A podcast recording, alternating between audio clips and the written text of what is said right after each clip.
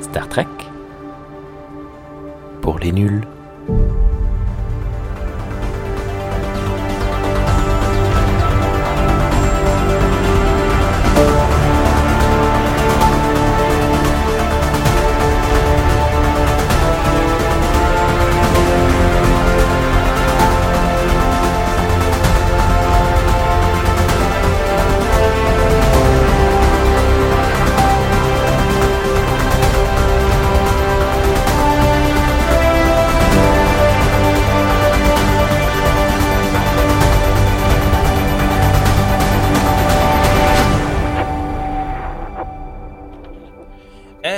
Être, telle est la question. Qu'il soit plus noble dans l'esprit de souffrir les frondes et les flèches de la fortune scandaleuse, ou prendre les armes contre une mer de troubles, et en s'opposant à eux, mourir, dormir, pas plus, et par un sommeil pour dire que nous finissons, le mal de cœur et les mille chocs naturels consomment, que la chair est héritière, c'est une consommation. Être pieusement désiré, mourir, dormir. Dormir par hasard, rêver, oui, il y a le frottement. Car dans ce sommeil de mort, quels rêves peuvent venir quand nous aurons quitté cette enveloppe mortelle? Doit nous donner une pause, il y a le respect. Cela rend la calamité de vie si longue. Car qui porterait les fouets et le mépris du temps? L'oppresseur a tort, l'homme fier a tort. Les affres de l'amour méprisé, le retard de la loi, l'insolence du bureau et les rebuts. Ainsi, la conscience fait de nous tous des lâches, et donc la teinte native de la résolution, et malade avec le pâle jet de pensée. Et les entreprises de grands courants d'heures et d'heures, avec ce regard, leur courant tourne mal, et perdre le nom de l'action. Et oui, bonjour à toutes et à tous et bienvenue dans Star Trek pour les nuls, le podcast Star Trek qui est mieux que les autres. Et nous nous retrouvons ce soir pour parler d'un merveilleux épisode de Star Trek, la série originale. Bonsoir dans l'ordre qui s'affiche. Euh, salut Guillaume, comment vas-tu? Non, il n'a pas envie de parler, il a coupé son micro. Pardon, excusez-moi, euh, non, j'avais appuyé sur espace, mais visiblement le, le PC a oublié. Euh, donc oui, salut, ça va? Parce que c'est ce que j'ai dit du coup. Ça va très très très très bien. Salut Thierry, comment vas-tu? Salut. Alors tu cites Hamlet euh, du coup. Je cite Hamlet que j'ai fait traduire euh, il y a trois secondes par Reverso et qui a, qui a raté des mots ou alors peut-être que la traduction que j'ai chopée était pas bonne, le, le texte d'origine. Donc dans un épisode qui, pour, où on parle d'un épisode qui parle de Macbeth. Eh ouais, t'as vu, c'est du, du, de la podcastception. Et salut Matou, comment vas-tu? Bonjour, c'est ChatGPT Matou. tu, vas, tu vas dire des mots au hasard. C'est euh, l'intelligence artificielle qui émule Matou. Qui émule Matou. On, Voilà. on, on marquera de tous n'empêche les podcasts- qu'il qu'il a prononcé le, le nom du chatbot euh, en anglais et pas à la française. ChatGPT que Euh. sinon, euh, GPT. T'as pété Matou. Ok, c'est super haut niveau ce soir, on est en Ah ouais, pleine là, forme. euh, là, c'est Oui. les montagnes russes, on était très haut avec du Hamlet, mais alors là, on est redescendu au niveau de P. Ouais, justement, faut compenser. Ah ouais, c'est super. Oh, c'est super. super. Euh, bonsoir donc, je disais ce soir, nous allons parler du fameux, très fameux épisode Conscience of the King, épisode de TOS, euh, épisode 14 de la saison 1. Mais avant toute chose, comme d'habitude, il faut que nous rappelions que nous sommes sur le flux RSS de Galaxy Pop. Mmh, Galaxy Pop, merci de nous héberger et sur la chaîne YouTube au format audio de Star Trek pour les nuls. Tu, tu sais qu'à force de faire un truc genre Galaxy Pop, hmm, Galaxy Pop, tu serais très bien dans une pub pour du lait. Je, Ah. je- je te vois très bien. Ah oui, c'est vrai qu'elles sont très euh, sexualisées les pubs pour le lait. Elles Voilà. le sont toujours? Non, je, ça l'est je ça sais, je, sais, je sais pas, j'ai l'intelligence de pas allumer ma télé pour regarder ce genre de choses. Alors, Ok. comment tu sais? Les parce que j'ai eu une enfance. Ah oui, sont nos amis Voilà. pour la vie. Moi, je pense que ça a été facile. Vendre du lait en mettant du Chris Isaac. Je suis désolé, c'est le must. On verra. Euh, on n'a pas fini le- le- la, la recherche de la pub idéale. Euh, bien, question du public, euh, question de Papacha ce soir, qui nous demande pourquoi Roddenberry a voulu ajouter Tiberius au prénom de Kirk en sachant que Tibéré était quand même une belle ordure. Et il y aura une deuxième question après. Matou, tu as une idée pourquoi, euh, pourquoi Tiberius?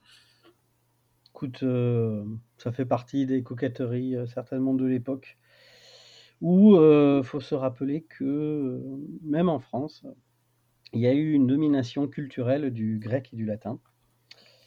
C'est ce qu'on retrouve notamment un peu dans cet épisode, on en reparlera après. Hmm. Donc d'avoir une référence latine, romaine, a toujours un cachet euh, autre que s'il s'appelait Kevin.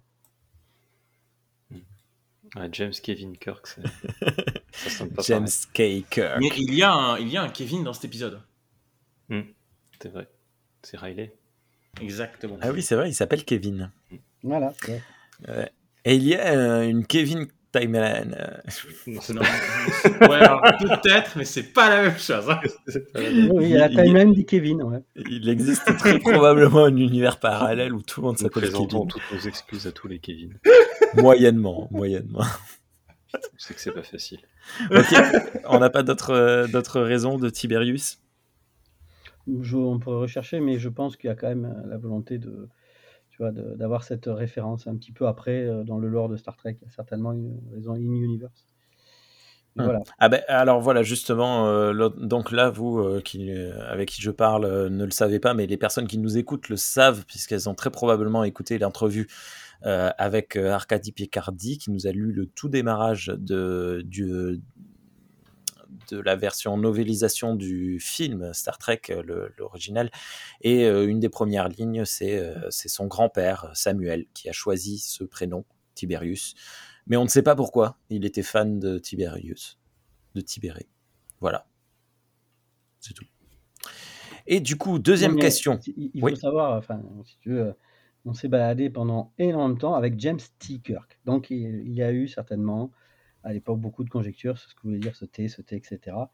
Et je pense qu'ils sont venus dans un grand brainstorming pour arriver à, à ça, mais je suis pas sûr que ça soit Roddenberry. Je, suis, je me demande si c'est Roddenberry ou pas. Bah, c'est ce que, en fait, la première fois que, alors, je sais pas si on le voit apparaître à l'écran euh, hors dialogue, euh, genre, genre sur un, é- sur un, un écran ou sur un- une tablette ou un truc avant. Mais en tout cas, la première fois que dans un dialogue, euh, le nom de Tiberius est associé à Kirk, c'est dans l'épisode BEM de la série animée. Donc euh, Ouais. dans les années 70. Ouais. Sachant Qui est très que- cool l'épisode. hein. Et Roddenberry il travaillait dessus. Donc après, est-ce que c'est lui qui a trouvé ou sachant qu'il y a toujours eu une certaine euh, aversion pour la, la série animée. De Roddenberry? Il avait Non, c'est- non, ça c'est c'est un, un gros raccourci. Euh, Roddenberry avait aucun problème avec la série animée jusqu'à ce qu'on commence à parler de faire la nouvelle génération. Et en fait, ça, ça lui posait problème parce qu'ils ont fait plein de choses dans la série animée. Enfin, plein. Finalement, pas tant que ça, mais pas mal de choses dans la série animée qui n'étaient pas compatibles avec une série live. Parce que typiquement, euh, les, euh, les ceintures euh, de champ de force individuelles qu'ils ont dans la série animée, tu pouvais pas faire ça dans une série live. Hmm. Donc, euh, il voulait, à l'époque, il avait demandé à ce que la série animée soit retirée du canon pour que la, pour que la nouvelle génération soit cohérente avec euh, la série originale et du coup qu'elle soit pas considérée comme incohérente avec la série animée. Ce qui aurait été le cas euh, plus ou moins Alors que de nos jours, recanonisé. Voilà, merci, c'est ce que j'ai. Voilà. Si, Hein euh, seulement il faisait la même chose. détail, hein. Allez, ça y est, allumez la mèche. ok. Non, mais attends, euh, tant qu'à faire, je la termine. hein. Vas-y, je te Parce suis, que, t'inquiète. C'est la période. Juste euh, avant de passer, donc dans la dernière euh, série Strange World, nous allons parler un petit peu euh, tout à l'heure. Euh, il faut savoir que les, ces génies, là, il y a des génies quand même hein, au casting. Ils ont pris pour jouer euh, James T. Kirk, un mec qui a 39 ans, sachant que Et il avait pas dépassé la quarantaine déjà? Bah, maintenant il doit l'avoir dépensé, il doit avoir 40 ans, Paul Bossier. Mais il faut savoir que Kirk est censé prendre le commandement de l'Enterprise, le plus jeune capitaine, à 33 ans. Ouais. Donc son acte, sachant que c'est normalement c'est dans trois saisons euh, in universe, de, à moins qu'il y ait un saut temporel et tout. À 30 Non, c'est à 30 ans, non? C'est pas à 33. 33, 33, il est né en 53. 2253. Euh, 2000, euh, euh, je suis une bêtise. 263, tu dis? 2233. Non. Et il prend le, le- le- Oui, si, oui, si, si. Oui. il prend le- le- l'Enterprise en 2266. Ah non, la série originale commence en 66. Oui, justement. Il a Déjà pris- capitaine de Oui, l'Enterprise. mais il a pris quelques temps auparavant. Pas tellement de temps auparavant. Ouais, je crois que c'était à ses 30 ans, moi, qu'il était euh, devenu. Non, non, capitaine. Mais bon, 33. euh, après, ah, une fois de plus, hein, ça n'a pas été établi que Strange New World et Discovery sont dans un Non, univers non, parallèle. Et donc là, on a quand même pris un acteur pour jouer Scotty, qui a euh, qui est né en 1994. Donc, comme ça a été l'an il est plus jeune que moi. voilà, il a, donc il y a 29 Moi ans. C'est-à-dire que dans le, on va dire les deux acteurs, c'est-à-dire l'acteur de Kirk a 12 ans de plus que l'acteur qui joue Scotty. Alors que Sachant- normalement, c'est l'inverse. C'est l'inverse. Scotty est censé avoir 11 ans de plus que Kirk. Donc quand je te dis que c'est des génies, Ah ouais, non. c'est- alors quand tu me parles de- d'une, comme le dit très bien Thierry, qui a une, euh, le champ de force euh, dans une ceinture, et qu'il faut décanoniser ça, hein, voilà. Parenthèse refermée ça. Ok. Aujourd'hui, c'est pas qu'une petite ceinture qu'il faudrait canoniser. Hein On on va rester dans la question du canon parce que du coup, deuxième partie de la question de Papa Chat. Euh, par extension, l'explication du prénom du grand-père qu'on nous sert dans la Kelvin Timeline était-elle canon ou inventée pour le film? On va demander à notre cher spécialiste de la, de la timeline des Kevin. Alors- Euh, j'ai pas, j'ai pas l'info. J'ai jamais vu passer euh, l'info parce que c'est la première personne qui, qui pose la question en fait, que je vois en tout cas moi poser la question depuis euh, depuis 11-12 ans que je suis fan de Star Trek et je sais pas. Je, si je devais établir une explication, alors elle sera, sera pas canon parce que c'est mon voilà. Si je devais répondre à la question pour garder l'univers cohérent, je dirais que dans les deux timelines, euh, soit Samuel portait, donc le grand-père, euh, portait également le nom de Tiberius euh, de naissance, et peut-être que peut-être qu'il s'est intéressé à l'empereur et que du coup voilà. Soit vu qu'il s'est intéressé à l'empereur, il a choisi de se donner un deuxième prénom de Tiberius, et que c'est pour ça que plus tard, quand euh, quand euh, Winona Kirk dit on pourrait l'appeler comme ton père, euh, George Kirk répond Tiberius sérieusement? Non tout sauf ça. Donc, euh, pour rendre ça cohérent, c'est l'explication que je te sortirai. Ça n'a rien de canon parce que j'ai jamais vu passer d'infos là-dessus. Voilà. Faut, faut pas oublier que la Kelvin Timeline ne porte ce nom-là que depuis 2016. Officiellement, en tout cas. Donc, c'est. Voilà. Je savais même pas que ça avait été officialisé. Depuis 2016, Euh. en fait, avec l'extension de, de STO qui en parlait, justement, D'accord. pour les 50 ans.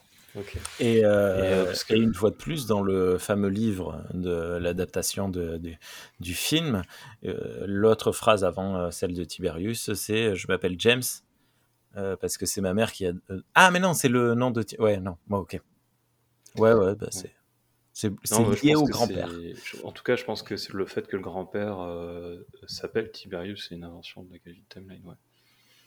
Et de toute façon, le fait que Tiber- le nom de Tiberius vienne euh, du grand-père de Kirk, soit parce qu'il l'a proposé, soit parce que c'était son nom, euh, dans tous les cas, ça c'était euh, c'était pas canon avant, puisque ça venait d'un bouquin, et que donc les Oui, bouquins sont pas canons. ça. Donc, euh, quel- donc voilà. Et euh, je rappelle, ça se passe dans une timeline alternative, mais euh, les films de Kevin Timeline sont canons. Donc la timeline alternative est canon. Oui. Donc tout ce qui se dit dedans est canon. Sur cette timeline-là, bien sûr.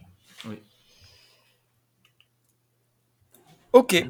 Eh bien, c'est parti. Euh, maintenant qu'on n'a pas répondu à la question. Mais il n'y avait pas de réponse. Enfin, on n'a pas de réponse. donc, va- Euh, on va pouvoir parler de Conscience of the King, euh, épisode qui sera euh, cité dans Discovery, euh, dans lequel euh, le capitaine Lorca dira. Euh, Qu'est-ce qu'il dit déjà? C'est préparé ce soir. hein. Ah ouais, c'est. Euh, Il dit un truc du genre. Célèbre. Non, euh, euh, contexte. Contexte Non, mais ça, c'est une phrase célèbre. King.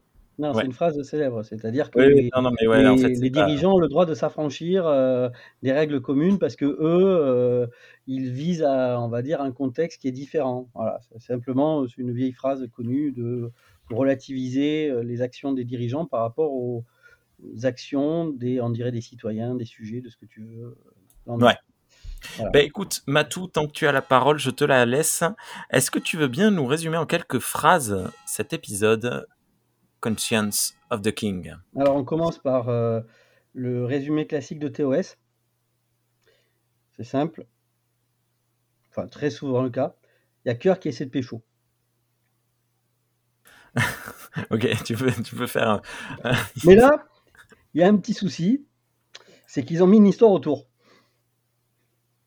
Donc, on apprend que euh, dans son enfance, à peu près, ou adolescence, James Kirk est allé sur une colonie humaine, j'y reviendrai après, sur lequel euh, il y a eu un gros problème de famine qui a abouti à euh, ce qu'un dirigeant s'impose et, et décrète la loi martiale, sans qu'on sache si c'est par les urnes ou par un coup de force qu'il a réussi à s'imposer en tant que leader politique.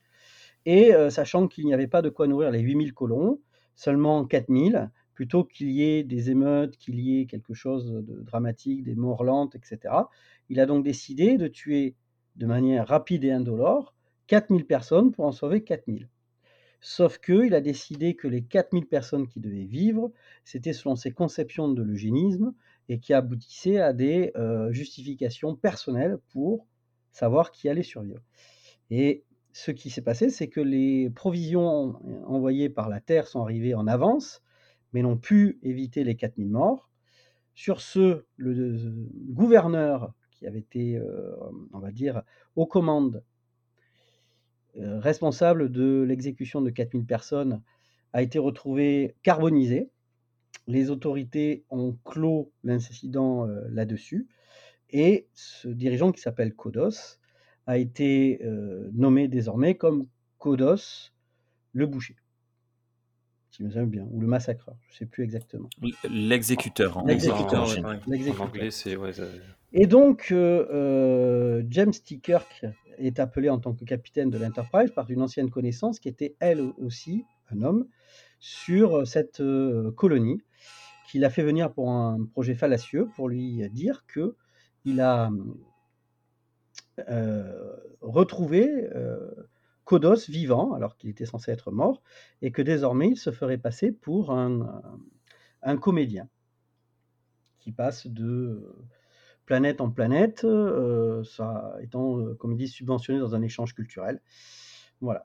Et Kirk n'est pas très content d'avoir été amené pour une fausse euh, raison, puis ça, ça chamboule quelque chose en lui, jusqu'à ce que la personne euh, de connaissance est retrouvée morte.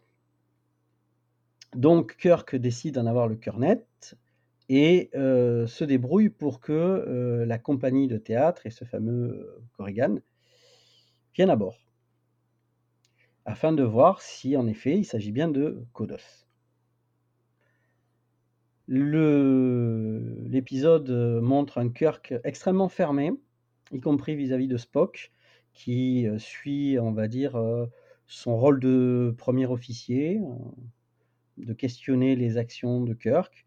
Alors il y a grande ambiguïté sur quelque chose, c'est-à-dire qu'il n'y a que sept personnes qui pouvaient identifier Kodos, parce qu'il y a eu sept personnes qui ont un contact visuel directement avec lui sur la planète. Ça, ça fait partie des choses parce que ils avaient des photos, des machins comme ça. Enfin, bon, euh, mais ça se joue surtout sur le fait qu'ils peuvent reconnaître sa voix. Bon. Et sur ces sept personnes, eh bien, il n'en reste plus beaucoup en vie. Il n'en reste même pratiquement que deux. Et les deux sont à bord de l'Enterprise. Et l'une d'elles est donc le capitaine James T. Kirk. Donc-. Le- à un moment, donc, la deuxième personne est isolée euh, euh, dans la salle des machines. Certains y voient une manière pour Kirk de faire un appât. Sauf que Ah, attends, la- attends, attends. on y- oh, oui, Hein Oui. ouais, on, on en reparlera après. Mais oui, oui, ne- n'entre pas trop dans les détails. D'accord. Oui. Si on me donne le résumé, il faut savoir.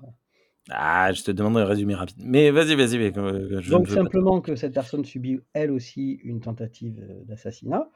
Sauf que Kirk euh, n'est pas convaincu et passe tout l'épisode à se questionner parce que euh, il y a l'histoire de la vengeance, il y a une histoire de justice, et que pour lui, euh, cette euh, accusation n'est pas à prendre à la légère parce qu'elle a de grandes implications. Même si, à un moment, il dit quand même, euh, notre cher capitaine Kirk, que, euh, parce que McCall lui dit, alors, si c'est lui, vous allez lui trancher la tête et vous balader avec dans les coursives de l'Enterprise. Référence, encore une fois, à ce qu'on disait au début, à une, on va dire, à des ori- enfin, une culture latine, romaine, grecque, etc. Il dit peut-être, ce qui est bien sûr imagé, peut-être pas, mais en tout cas, s'il meurt, on va dire, McCoy lui dit ça ne, ramènera pas les victimes, ça ne guérira pas des, morts. mais Kirk répond oui, mais peut-être qu'ils reposeront un peu plus en paix. Donc l'enjeu moral se tourne autour de ne pas accuser un innocent d'être un criminel, on va dire crime contre l'humanité. Donc voilà tout ce qui tourne autour, avec, comme je l'ai dit, la fille de, de, ce comédien qui a 19 ans et dont Kirk est Samourash. Et il y a, j'ai compté à peu près un tiers de l'épisode qui sont autour de la romance entre les deux. Voilà pour l'histoire avant la chute finale. Ok, merci beaucoup pour ce, résumé. Il semblerait que, que, Guillaume soit parti, c'est pas, c'est pas bien grave. nous avons donc un épisode que j'ai trouvé, ma foi, très très très très bon déjà à l'époque. Enfin, ça fait partie des de ces épisodes que tu gardes. Enfin, j'ai peut-être que je ne parle que pour moi, mais que on a en tête souvent. Euh, quand, on, quand on veut citer euh, des épisodes marquants de, de la série originale. Euh, moi, c'est Kodos et enfin bon bref, cet épisode me reste, la conscience du roi me reste pas mal en tête. comme un épisode assez puissant dans sa, dans sa thématique. c'est toi Thierry qui nous l'a proposé. Pourquoi tu voulais qu'on en parle? Parce que en fait il y a euh, l'équipage de qui se retrouve euh, à, se, retrouver avec un, criminel de guerre, euh, un meurtrier de masse sous, la, sous la main, qui a quelqu'un qui a une tentative de meurtre contre lui et qui a le, sujet de la rédemption qui se pose. Et bah, un peu comme, pour euh, l'épisode dont on a parlé précédemment, euh, The Wounded de, de, la nouvelle génération, c'est euh, l'épisode 8 de la saison 2 de Strange New World qui m'a fait penser à ça parce qu'il aborde des thèmes similaires et que je trouvais intéressant de voir comment la série originale manipulait ces thèmes-là. Ok, mais il y a énormément de questions qui restent, euh, qui nous restent en tête après le, visionnage de, cet épisode. Mais on va voir euh, tranquillement, bon, pas du scène par scène, mais comme euh, à notre habitude. Déjà, je voudrais commencer par un truc très léger et très cool. le charisme du pote de James T. Kirk dans cet épisode, qui ouvre l'épisode Enfin non, il ouvre pas l'épisode. On ouvre l'épisode sur la fameuse pièce de théâtre de Hamlet jouée par euh, Kodos, enfin qui a un autre nom, je, ne sais plus comment. Euh, et par contre, on voit le dans le dans le public euh, James, le, le, capitaine Kirk avec quelqu'un à côté de lui et cette personne est filmée de trois quarts de face. On voit qu'il a, quelque chose euh, de, sur son côté gauche du visage, mais on voit pas exactement quoi. Et il est énervé. Il ah, regardez bien euh, lui, regardez bien Hamlet. C'est pas Hamlet euh, qui joue, il joue son père ou je sais plus quoi. Regardez bien ce personnage. C'est Kodos, moi je te dis. Et là, le, générique se lance, mais on a un personnage, ouais, il joue Macbeth, merci Thierry. on a un personnage hyper charismatique qui malheureusement n'aura que deux scènes euh, avant de disparaître. Hmm. Et moi, je pleure de sa mort, mais doublement, parce que l'acteur ne revient pas. C'est dommage. Bref, vous êtes quand même euh, d'accord? Oui, bah après, il y a ce, effectivement, il y a un petit peu ce, ce, petit truc de mise en scène sur, sur la révélation du fait que bah, il, a, il a une moitié de la tête euh, qui, est, qui est recouvert d'une d'une prothèse. Au départ, on pense que c'est juste un cache-œil, puis en fait, c'est vraiment on peut supposer qu'il a un bout du crâne qui lui manque, ou, en tout cas qu'il a, qu'il a une, voilà, son, mm. sa tête qui est très abîmée. Et du mm. coup, on peut se poser des questions sur euh, les méthodes indolores de Kodos pour tuer les gens. Euh, ah, ah, on sait qu'il y a eu un incendie vu que le, mm. faux corps de, de, Kodos a été retrouvé calciné. Est-ce que est-ce qu'il n'y aurait pas eu un grand incendie qui s'est propagé ou des trucs comme ça? On ne sait pas exactement puisque on ne sait pas. On sait pas, on sait pas. Hmm. Mais en effet, oui. C'est vrai que ça, euh, oui, tu, tu vois là, le, le, le fait que tu soulignes ça, j'y avais même pas pensé, euh, parce qu'on nous le dit exactement. hein, c'est Spock qui dit que les, le- les, les gens ont été tués de manière indolore Mm. et rapide. Euh, donc c'est euh, c'est vrai que c'est une vraie question. Tiens. Ah, alors ça. Euh, mais bon, j'ai j'ai trouvé cette accroche, ce démarrage d'épisode assez particulier, même pour du TOS. Je je sais pas comment expliquer. Tout On a l'épisode est particulier. Après, moi, j'accroche pas tellement à ce grand bandeau euh, fait de la sorte. Euh, on est quand même dans 200 ans dans le, dans le futur, mais bon, pour eux. Ouais, en fait, t'as vu comment finit Pike, hein Euh, oui, Mm. oui, mais bon, justement, euh, je veux dire, euh, là, t'es pas, ça, ça fait plus euh, gueule cassée de la, de la Première Guerre mondiale. Hmm. Enfin, après, euh, tu sais, t'as Bah, pas besoin d'avoir un incendie pour ça, hein, t'as qu'à croiser euh, certaines, euh, on va dire, euh, compagnies de policiers à Marseille. hein. Oui, oui, oui. Euh, bah, après, c'est vrai que on peut, euh, on peut tout à fait imaginer que qu'il y a certains types de blessures qui sont pas, euh, qui sont pas soignables par, euh, Oui. par les régénérateurs thermiques euh, de. Du moins à cette époque, parce que euh, dans TNG, on a très très très rarement des, des personnes complètement défigurées. Je crois même pas qu'on en ait tout court, c'est ça. du moins chez les Euh, humains. La technologie du 23e siècle et celle du 24e sont pas tout à fait les mêmes. Mm. Euh, bon, évidemment, les séries récentes ont un peu oublié ce, ce détail, mais. Voilà. Euh, Si, c'est- si seulement c'était le seul détail qu'ils Oh, pardon, excusez-moi je, suis- je suis désolé, hein, Ah, mais voilà, c'est on parle de ce sujet précis. C'est voilà. Euh, un truc que je trouve intéressant euh, avec ça, c'est que Kirk, il, il- il- il assiste à la, représentation à côté de, Tom Layton. Donc, il voit Anton Caridian en train de, jouer Macbeth comme lui. Il l'entend insister sur le fait de regarde bien, écoute bien sa voix. Mais quand il en parle avec lui après, euh, lui, il, il y croit pas. C'est presque qu'il refuse refuse d'y croire. Euh, mais ça l'empêche pas, quand, euh, quand il revient sur l'Enterprise, de faire des recherches et d'essayer de voir s'il y a des, s'il y a des preuves, s'il y a des, des indices qui, qui iraient dans son sens. C'est-à-dire Mm. que dans, même s'il y croit pas, il prend quand même la précaution de faire des recherches. Donc, Ouais. euh, encore une fois, c'est c'est euh, il- c'est euh, c'est pas quelqu'un qui, euh, qui est motivé uniquement par son instinct, mais c'est aussi quelqu'un qui, euh, qui, euh, qui attache de l'importance à la matérialité et donc aux preuves. Le doute, euh, le doute sceptique, on lui a instauré une graine dans la tête et il se dit je vais, je vais aller vérifier quand même au cas où. Ouais. Mm. Ouais, ouais, ouais, mais ça c'est un très bon move de sa part. Et on se retrouve ainsi dans un épisode de Cold Case, affaire classée, bien sûr, bienvenue sur France 2 en 2000, euh, 2000 je ne sais pas combien. C'est très cool. Euh, donc les recherches, les fameuses recherches, euh, Kirk il ouvre un ordi il dit Ah, tu me cherches toutes les infos que tu as sur telle personne, puis sur telle personne. Et en fait j'ai l'impression que l'ordi du 23e siècle il a des informations et un fichier sur absolument toutes les personnes de la fédération, ou si c'est juste euh, parce qu'on a affaire à deux personnes assez euh, assez élevées socialement et connues. Parce que ça pose quand même un problème.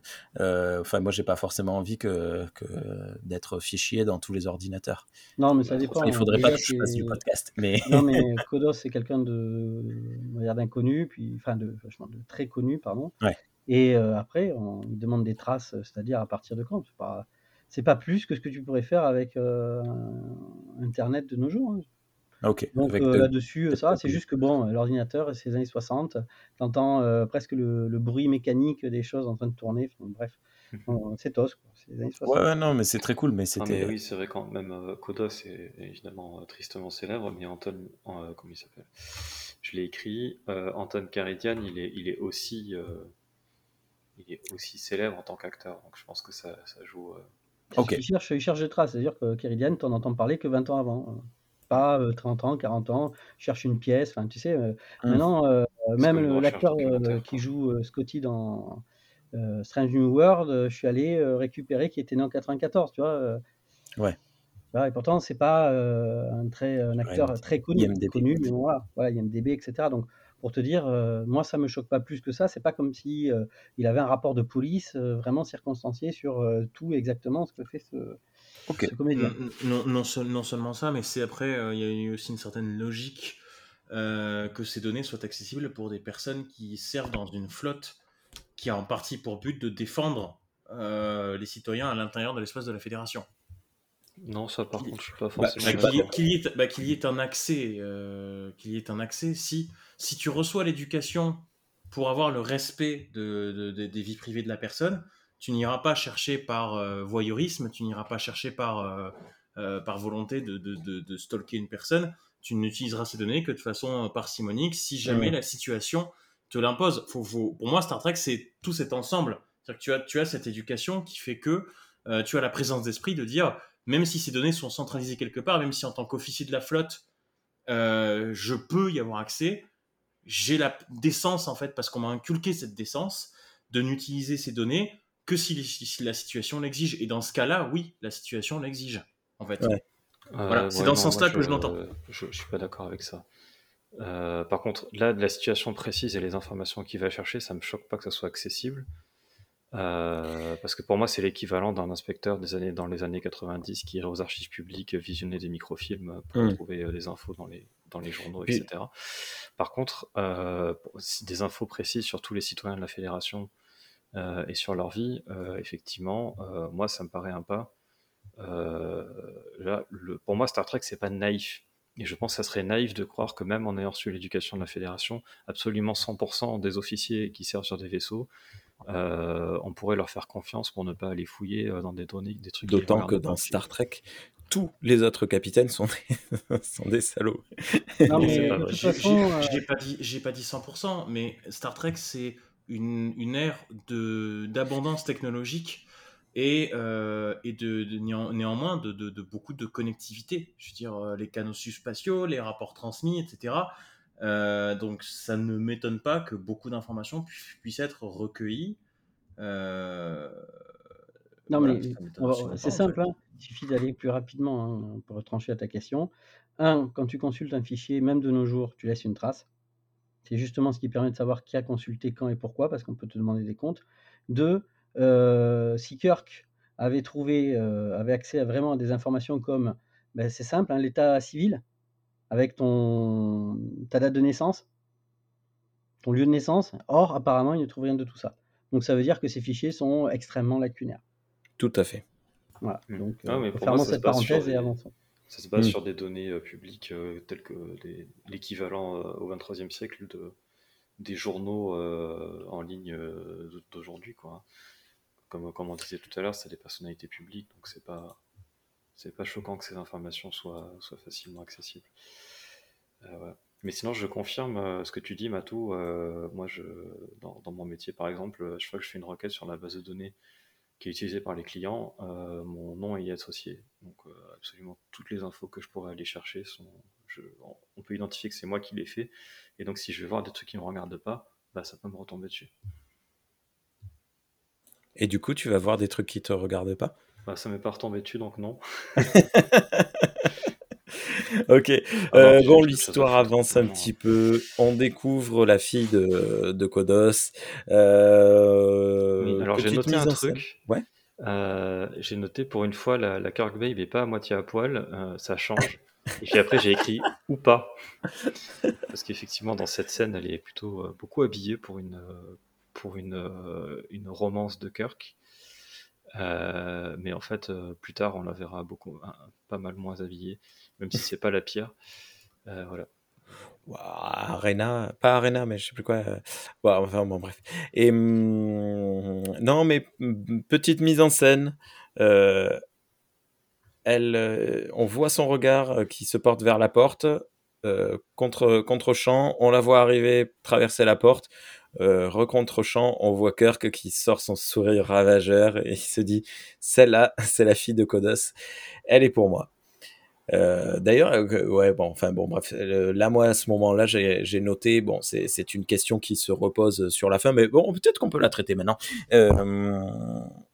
Est-ce qu'il la drague clairement juste pour arriver à ses fins, ou, euh, ou est-ce qu'il n'y a pas de mal à se faire du, du bien de temps en temps? Ben, il y répond euh, à la fin de l'épisode. Mhm. Euh, et effectivement, au départ, il dit qu'au départ, c'était pour arriver à ses fins, pour en savoir plus sur son père.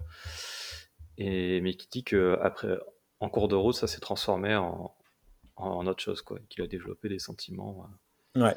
L'astuce que j'aurais à utiliser, mais bon, on reste dans une production des années 60, il faut le, le rappeler toutes les trois secondes, mais euh, le sourire qu'il sort quand il la voit est tellement euh, naturel. Je me dis, quelque part, euh, dès les premiers instants, il se dit, il n'y a pas de mal à se faire du bien. Et, et donc, elle, est, elle est bien jolie, et, et voilà, je, je pense qu'il y a le... le Ouais, il y va... pourquoi il dirait, quand elle lui pose la question, qu'au départ c'était pour juste pour avoir des infos? Il dit au départ oui, mais euh, je sais pas, c'est c'est quand même très naturel. Et puis bon, euh, Kirk, il aime bien les, les, les jolies femmes, quoi. Ce qui, je, je sais pas, je, Moi, je trouve je- que je- ça, ça, ça s'illustre dans, dans cette grande lignée de cette grande tradition de Kirk, Oui. qui sait qu'il est séduisant et qui se sert de ça pour, euh, pour arriver à ses fins. En général, c'est sauver son équipage. Euh, là, c'est pour vérifier si, si un type est un criminel de masse ou pas. Hmm. Euh, et et d'ailleurs, qui conduit, moi, je trouve euh, assez euh, injustement euh, à avoir une, une fausse image de Kirk dans la, dans la pop culture. Parce que euh, on, le- on le voit comme un obsédé, en fait, alors que pas du tout. C'est un, stratège et il utilise tous les moyens à sa disposition pour, euh, Ouais. pour, euh, pour, pour ce, dont il a, ce dont il a besoin. Et, euh, et un de ses moyens, c'est la séduction. Hmm. Et euh, c'est un truc que j'aime énormément dans le personnage de Kirk, cette subtilité-là, parce que en général, euh, dans les années 60 et même après, dans les années 70, 80, même 90, quand il y a des personnages qui utilisent la séduction pour obtenir autre chose, euh, c'est des femmes. Et, euh, et donc là, la série originale donne à, à Kirk ce- un, un rôle qui est typiquement féminin en fait, à, à ce niveau-là. Mais malheureusement, euh, ce qui est souvent retenu, c'est que c'est un mec qui embrasse beaucoup de femmes, donc c'est un obsédé, et donc c'est un voilà. Et, euh, et c'est, je, trouve ça- je trouve ça dommage. Donc j'en profite pour le, caser ici. Ah, c'est très très bien. Et il ne- il n'arrache pas son t-shirt dans cet épisode non plus. Euh, et souvent, de toute façon, on a une émergence de sentiments. hein. À chaque fois, il est triste parce que malheureusement, souvent, l'élu de son cœur et l'élu de, de son stratège, stra- stratagème euh, passe souvent l'arme à gauche, pas tout le temps, mais souvent. Et euh, ben, il est vraiment triste hein, quand ça arrive. Oui, parce Voilà, qu'en général, c'est pas, il veut pas faire de mal à la personne concernée. en Ouais, fait. il est gentil. Euh, À nouveau, scène un peu suivante, on découvre enfin euh, ben, le, le corps du, euh, du pote de Kirk. Tu- comment tu as dit, Thomas? Euh, Tom Layton. Tom Layton On ne qui a sait pas été si Tom c'est un raccourci ou si c'est son nom complet, mais il l'appelle Mm. Tom. Et, euh, et là, euh, bon, ben, euh, se passe ce qui doit se passer. C'est ce qui fait prendre la décision qui démarre réellement l'histoire au final de, Kirk qui décide de prendre l'équipage pas l'équipage mais la troupe de théâtre à son bord de son vaisseau à lui euh, et de d'amener tout le monde euh, sur la planète suivante euh, lui laissant libre champ de pouvoir faire son enquête mais avant cela moi je me pose une question quand même parce que Tom il est découvert mort et on n'a pas de de véritable enquête. Je trouve ça étrange en fait parce qu'il y a plusieurs vaisseaux autour de, la planète. Bon, on se doute que c'est une vraie planète, donc évidemment qu'il y a des vaisseaux partout tout le temps. Mais l'équipage de Kirk est présent sur place. Kirk est présent sur place. Comment ça se fait qu'il ait le droit de partir aussi vite comme ça? Alors certes, il est militaire, mais c'est étrange, non? Après, il y a une glissé. ellipse. hein. Matou? Il a glissé. Ok. Oui, il y a- tu crois qu'il y a une ellipse? Ah bah oui, il y a carrément une ellipse entre, entre Une ce ellipse. moment-là et le moment où il est euh, sur la passerelle en train de manigancer euh, euh, son, son astuce pour que, euh, pour que la Non, mais sait même pas de quoi il est mort, paye sur euh. l'Enterprise. C'est juste que c'était, comme tu dis, nécessaire. Enfin voilà, ça fait partie d'une ficelle. C'est Ok. ah, il est mort, euh, il n'a pas pu faire, euh, il n'a pas pu l'accuser, il n'a pas pu machin, etc. euh, donc euh, voilà. Et puis euh, Kirk prend le relais. Par contre, effectivement, c'est un défaut de l'épisode, c'est que ben, on, on sait à la fin, et de toute façon, je vais le dire maintenant, qu'il va falloir l'aborder à un moment donné, on sait à la fin que c'est Léonore qui tue les gens. Et, euh, et là, bah là, elle était avec Kirk, donc euh, quand est-ce qu'elle a pu le tuer? Non, mais il est parti avant. Il devait revenir. Il a fait une euh, et euh, elle l'a tué avant qu'elle vienne dans le cocktail. Ah ouais, bien vu. Oui, j'avais pas pensé à ça. Et en fait, si ça se trouve, elle a emmené Kirk par là dans, dans l'idée de le tuer, puis en fait, elle a un peu trop rapproché du corps. Non, Vu bah, visiblement, c'est endroit où il n'y a pas de témoins. euh, on pourrait y croire, mais euh, sinon, elle, avait l'occasion de pouvoir le, le buter euh, là aussi. Justement, Oui. ça aurait été un bon moment de mise en scène que quelqu'un d'autre euh, se radine, mais bon. Enfin voilà, tu vois, c'est Kirk, hein, lui, on le, on, on le fume pas dans un bout du décor euh, comme ça, quoi. non, c'est pas possible. Non, mais c'est Euh, parce qu'en plus, quand, quand il marche, euh, je crois que c'est Kirk qui lui dit que ça fait un moment qu'il marche, enfin, qui remarque que, que ça fait un moment qu'il marche. Et c'est là que euh, Léonore, elle joue un peu le jeu aussi de, du fait qu'il essaie de la séduire et que, peut-être pour détourner son, son attention euh, de, de ce fait-là qui, est- qui pourrait paraître louche de son point de vue à elle, parce que de son point de vue à lui, pour l'instant, il a zéro soupçon sur elle. Donc, euh, Enfin, ils marchent, ils marchent, ils viennent du plateau d'à côté pour arriver dans un autre bout euh, du ah, t'es, t'es de bonne humeur ce soir, Matou. hein. Je sais pas ce qui t'arrive. Non, mais c'est- Euh, L'histoire avance. euh, Non, mais tu vois, pas clairement, là par exemple, je veux dire que ce qu'on souligne là, c'est une des faiblesses parce que ça n'a pas du tout été articulé. On l'a mis mort dans un endroit et puis pouf, scène suivante. Il y a des bonnes qualités là-dedans, mais là, on est censé de dire que euh, il fallait qu'ils viennent sur l'Enterprise, il fallait une raison, il fallait quelque chose. Euh, en gros, euh, le problème de Layton, c'est qu'il c'est un personnage fonction. Il amène l'enjeu, pouf, au revoir. Ouais, c'est dommage. Moi, bien aimé. J'ai bien aimé sa veuve quand elle recourt. Bon, puisses-tu trouver la paix euh, que tu n'avais plus, euh, etc. Alors c'est sensique. C'est juste l'impression que- t'as l'impression qu'elle dit. Elle a dit ah putain ça y est, il a arrêté de me gonfler celui-là. ouais. Ah parce que Euh. euh, alors je, bonne chose c'est qu'on est plutôt dans la retenue, on est dans euh, un jeu plus théâtral et tout, qui peut être intéressant par rapport à ce qu'on est arrivé dans l'opposé avec euh, force d'émotion dans le jeu, etc. Mais bon là, on aurait pu avoir une veuve un petit peu plus éplorée que le recouvrir en lui disant c'est bon, tu vas enfin trouver la paix que tu n'avais pas, etc. Qui C'est vient vrai. pour te recharger que il n'est jamais revenu, enfin il n'a jamais vraiment passé euh, au-delà de ce qu'il a vécu, euh, qu'il a été toujours traumatisé. C'est ce que cette scène veut montrer.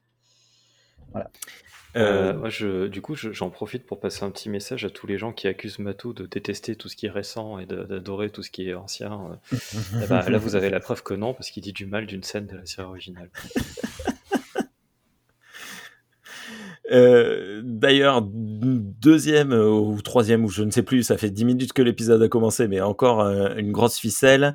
Euh, il ne reste plus que deux personnes dans l'univers entier qui ont croisé Kodos et qui sont capables de le, euh, le- le distinguer parmi d'autres personnes. Il s'agit de James T. Kirk et de Riley Kevin. Kevin, qui est sur l'Enterprise. Po, po, po Gros enchaînement donc, Euh, grosse révélation. Un des euh, red shirts de, de l'Enterprise euh, Pas est capable. Comment? Un red shirt. Il a un costume moutarde. C'est vrai, il est pas en rouge? Je me souviens Non, peu. Non, non, Ah, c'est pour ça qu'il J'ai regardé l'épisode hier soir, je l'ai regardé de nouveau ce midi et je ne Oui, me mais souviens daltonien. Oui, désolé. Mais moi, au moins, je vois. Donc, effectivement, la ficelle, c'est que, euh, comme par hasard, le- la deuxième personne qui reste est sur. Quoi Et non, non, il y a Guigui en train de râler, Et mais il va se calmer, le validiste, ou comment ça se passe là Euh, La touche espace est encore plantée, désolé. Euh, ouais. D'accord. Je croyais que c'était à moi que tu le disais. Je te Non, non, Mais il s'énerve sur moi parce que j'ai- j'ai j'ai taclé euh, les. Non, mais le- dire un ce truc, euh, euh, Guillaume Le but, c'est de couper Thierry à peu près tout le temps. Ah d'accord. Tu voulais dire un truc, Guillaume, du coup? Non, non, non, je voulais juste répondre à son insulte. Ah, d'accord. Et donc, euh, juste quand même, avant de la révélation, j'ai oublié de le faire. Donc, on a l'arrivée euh, tout de même de la fille de Kodos sur la, la passerelle de l'Enterprise. Et là se passe juste une scène que j'ai, qui m'a fait mettre pause, retour en arrière, et qui m'a fait pas mal rigoler. On a Janice Rand qui monte euh, par le, le turbolift, qui rentre sur la passerelle et qui croise. Euh, comment comment s'appelle la fille de Kodos? Léonore. Comment? Léonore. Léonore, qui croise Léonore et lui jette un regard noir, mais d'une noirceur. Vous remettrez l'épisode et le moment où elle rentre, c'est la seule apparition de Janice Rand, ça dure euh, trois secondes. Elle rentre, elle croise son regard et l'air de dire Toi, je vais t'en coller une. Pourquoi? Et elle avait raison.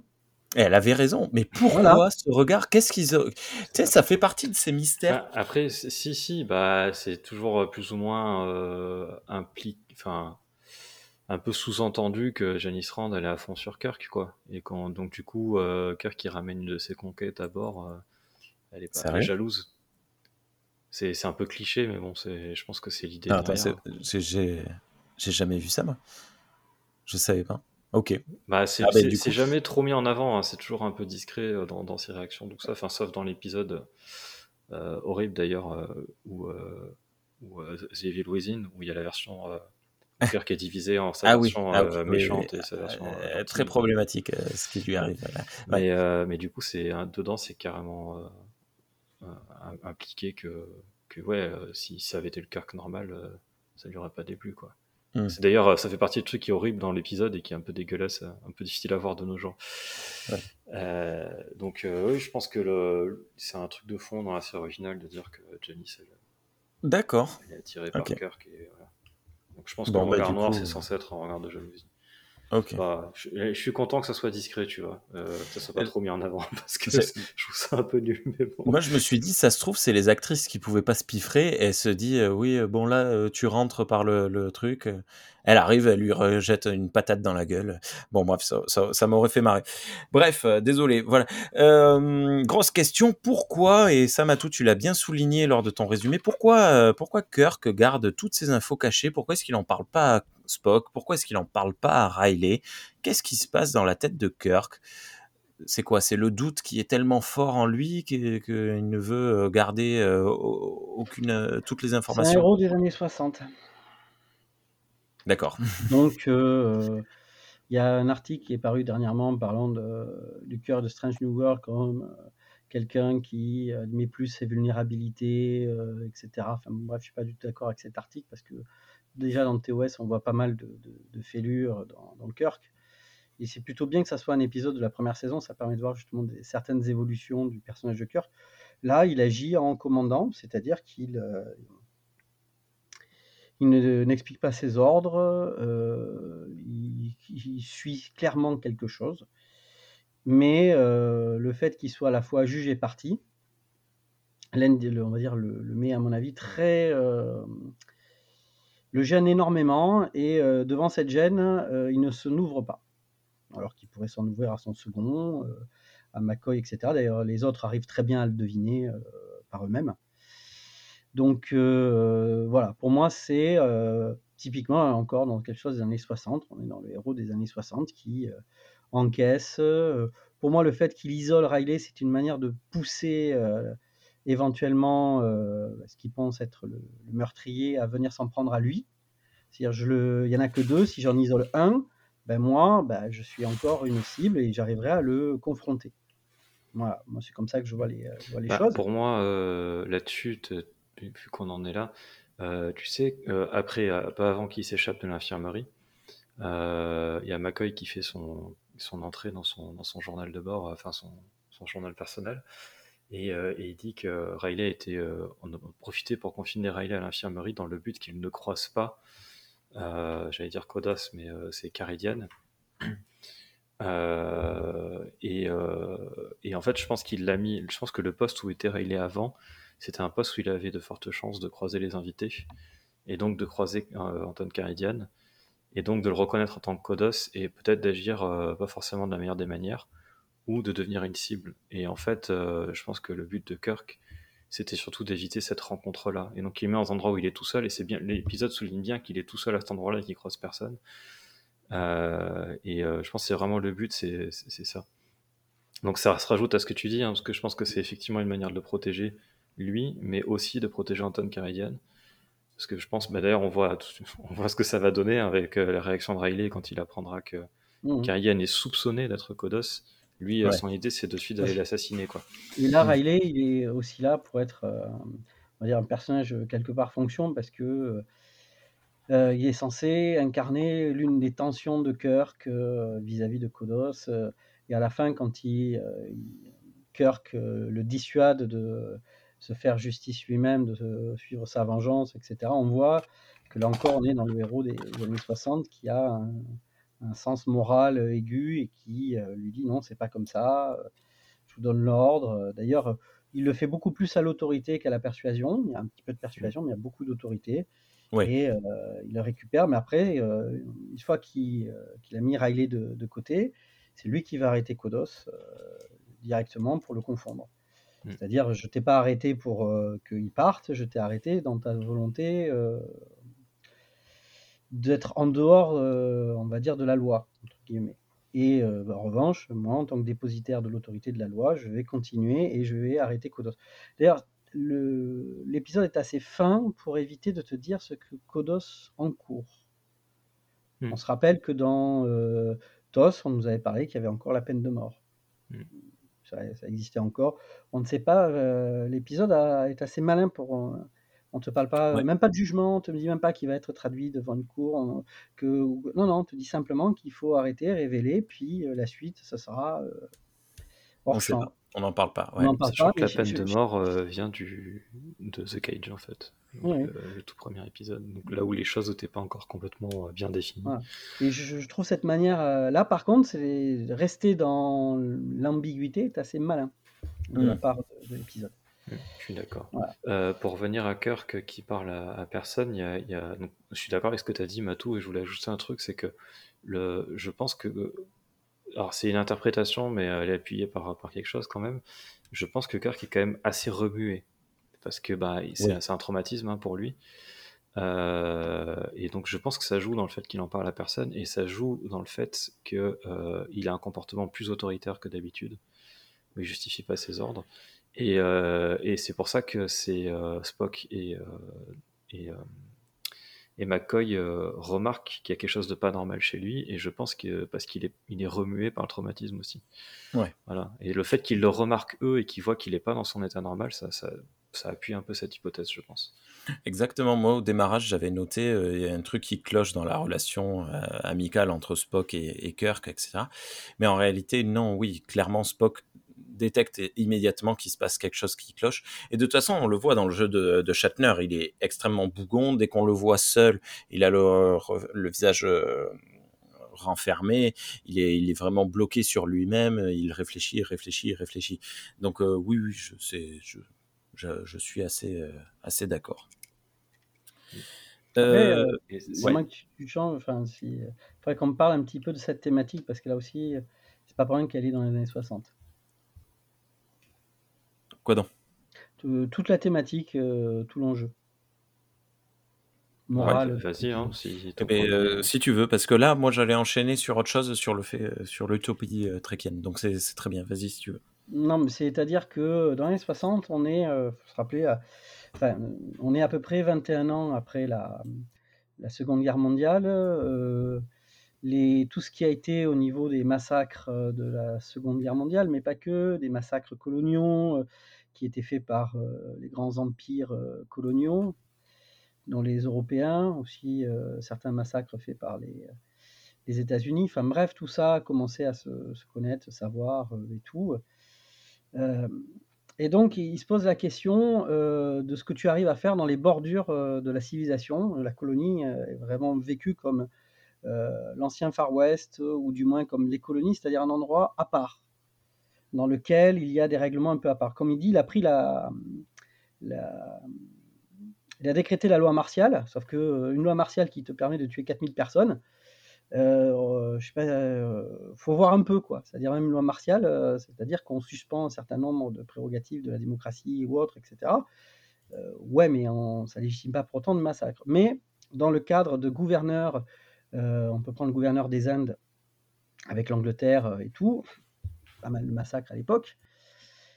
Bref, c'est comment quelqu'un qui est arrivé euh, à faire quelque chose à un moment de sa vie euh, se rend compte qu'il euh, a peut-être eu tort, ou du moins se reconstruit autrement. C'est-à-dire que tout ce personnage est traversé par une espèce de remords, il n'est pas dans la revendication, c'est pas parce qu'il aurait perdu, euh, on va dire, euh, comme les nazis qui ont, euh, par exemple, à Nuremberg, il faut voir comment Göring s'est défendu. Mais Voilà, c'est pas, la justification d'un perdant, c'est, quelqu'un qui a, agi d'une certaine manière dans lequel il était convaincu et qui 20 ans après n'est plus aussi convaincu de ce qu'il a fait était juste ou pas, qui veut éviter, qui veut passer à autre chose, qui est ramené et toute la force de cette histoire, c'est que ce qu'il avait essayé de construire parce que sa fille, elle a 19 ans. C'est dit explicitement. Ça fait 20 ans qu'il joue un autre rôle. Ça veut dire que sa fille, elle est née après ça, quand elle a essayé de passer à autre chose, d'être autre chose. Ah pardon. Mon micro est tombé. Heu, non, c'est l'émotion. Heu, qu'il a essayé d'être autre chose pendant 20 ans et heu, quelque part, il avait tout fait pour que sa fille soit, on va dire un nouveau départ, quelque chose qui n'est pas entaché par ses crimes antérieurs. Lui porte son fardeau, le portera toute sa vie, même s'il essaie de passer à autre chose, mais sa fille, c'était la promesse d'un autre, on va dire d'une rédemption et hélas, comme il dit, quand lui lui dit: «Mais qu'est-ce que tu as fait enfant? Tu m'as, heu, tout enlevé en prenant le du sang sur les mains, je l'ai fait pour te protéger» et quelque part, il se rend compte qu'on n'échappe pas à ses fautes. Même sa propre, heu, on va dire, rédemption et enfant, eh bien, son héritage criminel lui est retombé dessus. Mmh. Et c'est ça qui est, une thématique assez, intéressante des années 60. C'est-à-dire que tu Mmh. imagines, on est en pleine, Allemagne, heu, post-nazie, bon ça fait 20 ans et cetera, mais heu, il a fallu qu'il y ait des gens qui, se construisent en disant que leurs parents ont peut-être fait une guerre. C'est pareil pour certaines guerres coloniales, nous en France, on a eu la guerre d'Algérie par exemple et qui doivent donc, se dire que leurs propres, ascendants ont été dans des situations de guerre pas très propres, et autres et pourtant s faut se construire et message quelque part est assez pessimiste, hein, parce que ça montre que même avec tout le cœur qu'a essayé de de mettre Kodos pour tourner la page du criminel qu'il a été, beh, il est rattrapé par sa, on va dire par sa propre enfant. Quoi qu'il arrive, il y a une, une forme de drame, hein, vu qu'on est dans une pièce de théâtre, c'est, heu, c'est un drame, heu, de la Grèce ancienne, quoi qu'il arrive, tu foutu mon pote. Ouais, ouais, il y a- il y a- ouais, totalement. Ouais, ouais je suis, je suis d'accord euh, tout ce qu'a dit Matou, et notamment sur les parallèles avec la colonisation, auquel j'avais pas pensé. euh, alors que c'est en fait assez évident, hein, le fait que ça se passe dans une colonie, c'est pas. Même si c'est pas le même genre de colonie que. parce, que parce que les colonies de la Fédération, c'est des colonies où on conquiert rien du tout, c'est des On planètes on où on est il y a- censé être- pas de- il y a pas de civilisation, et puis voilà. Mais c'est la vie américaine, heureuse. c'est-à-dire c'est comme, quand on a mais voilà. conquis le le Far West et cetera, sauf que voilà. Alors juste, heu, petite, heu, parce comme qu'on a eu une longue discussion avec Papa Chat sur le sur le Discord. Ouais, alors je voulais juste, je voulais cite- la citer, mais c'est trop long. Euh, donc, euh, Non je- que World a répondu au jour lors de son, mmh, dernier épisode dans lequel il relate une colonie qui est c'est bien dit, c'est une colonie, alors tu vois que des humains aidés par un vaisseau de la Fédération, heu, tu vois? Donc, heu, tu vois bien que c'est humain et il est dit qu'ils ne sont toujours pas, heu, liés à la Fédération et ont pourparlers pour entrer dans la Fédération. Donc, dans l'histoire de Star Trek, de moi ce que j'en ai compris, c'est que la Terre a essaimé, tu sais, dès qu'il y a eu le warp et tout, plusieurs personnes ont fait un peu comme le Far West, c'est-à-dire sur d'autres planètes, essayer de construire une autre, société, faire autre chose, tout en, heu, tu vois? Faudrait savoir, heu, parce que le warp de comme on l'a vu dans, heu, First Contact, tu vois, de Zefram Cochrane. 2063. Tu vois, 2063, donc tu vois, entre-temps, que quels ont été les liens? Est-ce qu'ils sont devenus indépendants? Est-ce qu'ils ont suivi, l'élévation qu'a permis la ce que montre, on va dire la la société tréquienne vers une utopie, utopie réalisée non pas par sur que sur la planète Terre, mais par, l'UFP. Donc heu, pour moi, clairement, cette colonie, elle est indépendante. La Terre a encore des liens avec elle, comme, heu, tu vois, comme, heu, un pays qui enfin, comme des gens qui étaient avant, sur Terre. D'ailleurs, il y a des terriens comme, Kirk qui sont allés y travailler, tu vois? Un peu comme certains, tu sais, personnes vont travailler, dans des kibboutz, heu, en Israël, puis reviennent, tu vois? Il y a je saurais pas comment te dire, tu vois? Par exemple, je dis une bêtise, mais heu, qui a rien à voir, mais tu sais, les mormons, on leur demande d'aller, Ouais. prêcher la bonne parole un peu partout dans le monde, avant de revenir aux États-Unis, tu vois? Et Ouais. heu, donc je sais pas si, pour certains, ils ont besoin d'aller voir un peu dans les colonies, un autre style d'humanité pour être sûrs qu'ils veulent bien en être dans celle de la c'est très flou.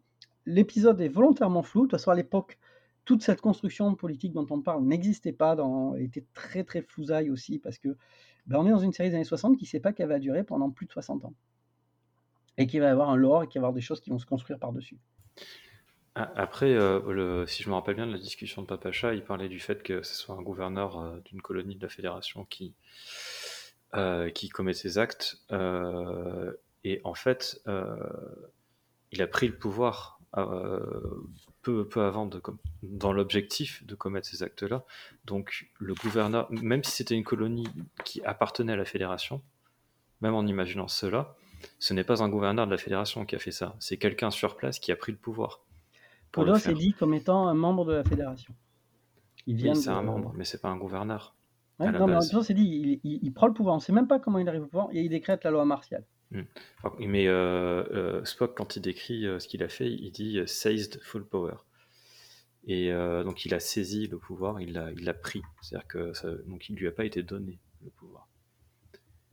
Après, donc on peut, on peut très bien, c'est pour moi, je l'interprète cette phrase-là et le fait que ce soit ce terme-là qui a été utilisé comme un putsch. On peut voir ça. On peut dire aussi que Pétain a pris le pouvoir. Hein. je rappelle qu'on lui a voté les pleins pouvoirs dans l'Assemblée nationale. Pas tous les députés, il y en a qui sont partis et tout. C'est une situation d'occupation, c'est très spécial. Mais voilà, est-ce que, euh, tu sais, ça a été, euh, surtout qu'à l'époque, euh, ce seize de pouvoir, c'est très dans le césarisme. C'est-à-dire face à une situation troublée, etc., il y a quelqu'un qui est arrivé, qui a dit j'ai une solution, et comme personne ne savait quoi faire et tout le monde regardait à ses pieds, etc., par acclamation, il, il, est venu nous, ce que tu parles, nous, on le voit beaucoup plus souvent parce qu'on a connu des putsch vraiment comme euh, bah, celui de Pinochet au, Chili, euh, d'une force, euh, avec une force militaire et violente.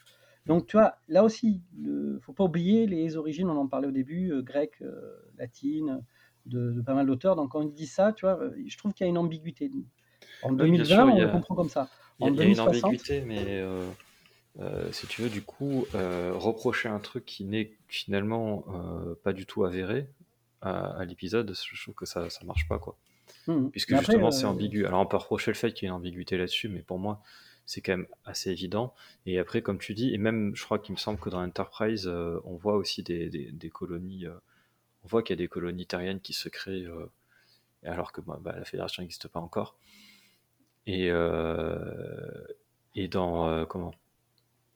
Dans TNG, je crois, qui tombe sur une colonie terrienne qui date euh, d'avant, euh, même avant la, d'avant la Fédération, je crois. Et euh, c'est des, des, des, Irlandais ludites là, qui sont fait leur petite colonie agricole où ils vivent avec une technologie très, très limitée. Et, il me semble bien, je me rappelle plus dans l'épisode par contre, il me semble bien qu'ils faisaient pas partie de la fédération, qu'ils ne savaient même pas que la fédération existait puisqu'ils sont partis bien avant. Mmh. Et donc ils, ne sont pas sous l'autorité de la fédération, qu'ils sont allés fonder leur truc sur une planète qui n'était pas sous l'autorité ni de la Terre ni de la fédération en fait. Là il y a un lien avec la Terre parce qu'il parle justement que c'est la Terre qui est arrivée, qui a, qui a amené les provisions, euh, que venait de la Terre et tout, donc là il y a quand même un lien plus direct. Mais mmh. bon, pour moi, très simplement, là-dessus on sera d'accord avec Thierry, c'est que l'utopie tréquienne par l'Union des planètes unies, l'UFP, etc., n'est absolument pas contredite par les actions du gouverneur qui, d'une manière ou d'une autre, a pris le pouvoir et a imposé de manière martiale une situation.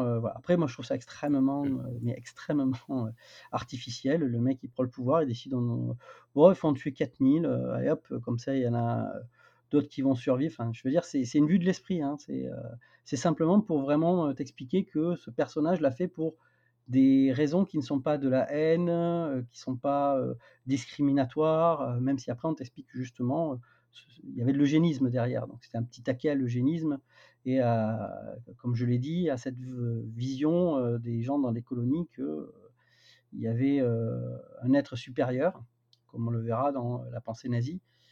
Bref, euh, voilà, c'est juste qu'on t'amène ça, ben, c'est les années 60, on l'amène pas forcément euh, dans l'idée que ça va du, on doit faire du lore pour 60 ans.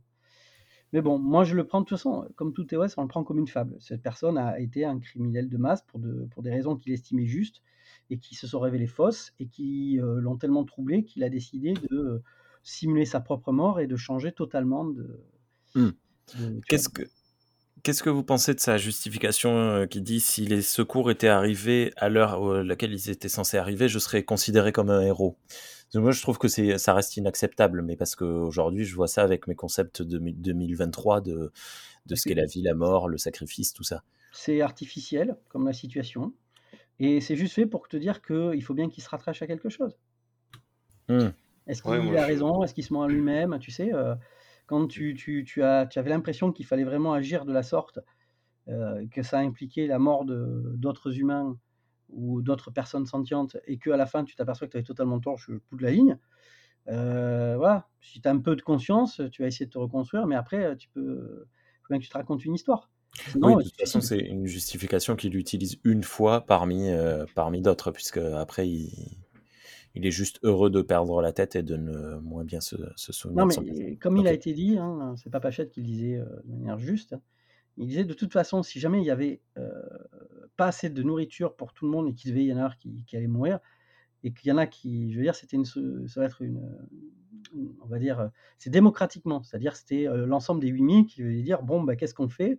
On prend le risque de, euh, tu vois, qu'il y en ait euh, plus qui meurent d'affrontements, etc. Ou bien on met un tirage au sort et puis ils vont mourir ceux qui vont mourir, etc. On attend au dernier degré, enfin, tu vois. De nos jours, on ferait ça de manière un peu plus, euh, tu vois, euh, un petit peu plus, euh, comment dire, Bah, démocratique. pen- penser, tu vois, dans les d'origine. Tu sais, ça me rappelle un truc, c'est comme dans Tintin, Objectif Lune, ils n'ont pas assez d'oxygène pour tout le monde. Il y en a un qui Oui. se sacrifie, tu vois. Ouais, euh, ouais, voilà, enfin, tu vois, euh, dans, parce qu'en même temps, On a marché sur la Lune pendant a, l'objectif. on a marché sur la. Lune, tu vois. Il y a, il y a euh, parce sais s'en plus. voulaient de quelque chose. Enfin bref, il y a, c'est, quand mais c'est dur à concevoir pour des générations comme nous. Nous, la faim, euh, ce genre de précarité, c'est extrêmement, comment dire, c'est dur à concevoir. hein. Dans les années 60, il y a encore pas mal de famines. hein. Dans le monde, il y a pratiquement plus de famines. Il y a certains endroits qui, du fait des difficultés politiques et locales, peuvent connaître des famines. Mais généralement, il y a de quoi nourrir à peu près tout le monde. De toute façon, il y a de quoi nourrir tout le monde. On produit assez de nourriture pour l'ensemble de l'humanité. Donc, s'il y a des gens qui meurent de faim, c'est un, comment dire, C'est parce qu'on fait de la merde. Euh, Oui, de oui. merde, du moins, Non, mais c'est de toute façon, c'est- le 60, résultat euh, d'une les politique. Mais là, là, je veux dire, pour ça, à leur époque, euh, je répétais en, en- en Inde, il y a eu euh, l'utilisation de la famine par les autorités britanniques comme une arme contre euh, les populations locales. C'est un fait avéré. Hmm. Donc, euh, voilà, encore une fois, cette histoire de la, des famines, de machin, etc. De, de nos jours, on ferait un truc tout bête. On te dit euh, il y a une éruption, euh, il y a une éruption euh, solaire, qu'il va y avoir quelque chose qui va euh, euh, émettre des radiations qui vont tuer tout le monde, sauf ceux qui seront dans un abri, et puis tu n'as que 4000 places pour 8000 personnes. Voilà. Alors comment on fait? On s'entasse à s'étouffer, ou bien ben, on en met 4000, euh, et puis il y en a 4000 qui vont essayer de survivre dehors. Voilà. On te ferait un truc de la sorte, tu vois, pas assez de place pour se, sauver et tout. Là, l'i- l'idée de la faim, c'est vraiment quelque chose très marqué années 60. Donc, euh, pour répondre à ta question, moi, je, voilà, ce genre de justification, c'est une manière de dire que bah, il, il va pas te dire ouais j'avais tort, euh, vous avez raison, parce que si s'il pense ça, il a qu'à aller se rendre aux autorités et accepter un jugement. Hmm. Il a décidé de simuler sa mort, de continuer à vivre. Donc euh, pour lui, euh, il avait tort, mais il veut continuer quand même. Donc il faut bien qu'il vive avec sa conscience. Ouais, c'est ça. Moi, je suis d'accord avec Matou. Je pense que c'est un mensonge qui se raconte à lui-même.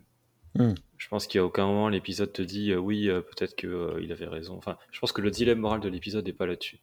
Ok. Non, non, après, c'était. euh, Je voilà, je, rebondissais. Je, je rebondissais simplement comme ça. Il a pas envie de parler, Guillaume. Et Non, là, on te demandait si pas. tu étais d'accord ou pas. Ah bon? Voilà, Oui, parce que- J'ai pas entendu quelqu'un me demander mon avis. je Parce que Thierry et moi avons parlé en même temps. Ouais. Ah, Qu'est-ce que t'en d'accord. toi, qu'est-ce que euh, t'en penses, qu'est-ce que t'en- Guillaume. qu'est-ce que t'en penses, Guillaume, de Kodos, toi? Bah, personnage torturé par. euh, Joli book. hein. je sais pas, je vois pas bien. Ah, Euh, tu, ah oui, tu l'as, tu l'as, tu l'as bien fait remarquer tout à l'heure. hein. Euh, ben en fait, je, je- moi, je me pose quand même la question de ce que, de, de- dans ce cas-là, voilà, qu'est-ce qui se serait passé? Enfin, la, la- la méthode utilisée euh, la méthode utilisée est mauvaise, mais effectivement, pour le, la question se pose. C'est pas la question qui est traitée dans cet épisode, de savoir euh, comment on peut sauver euh, le plus de monde ou comment on peut en, en sacrifier le moins. C'est pas, c'est pas là-dessus de, voilà, c'est sur le poids de cette responsabilité.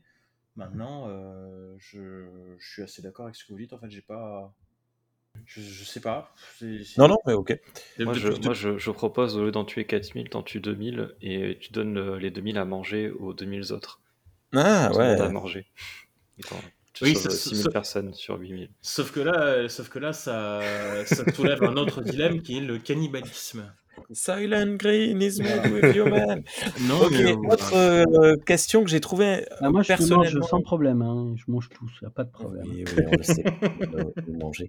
Euh, autre question que j'ai trouvée un peu, un peu intéressante, euh, qui rappelle euh, la, la question est-ce que TOS est réellement déjà dans le dans l'utopie tréquienne ou fait partie comme Enterprise de la création de l'utopie tréquienne que l'on retrouvera dans TNG Euh, lors de l'échange entre euh, Kirk et euh, Léonore.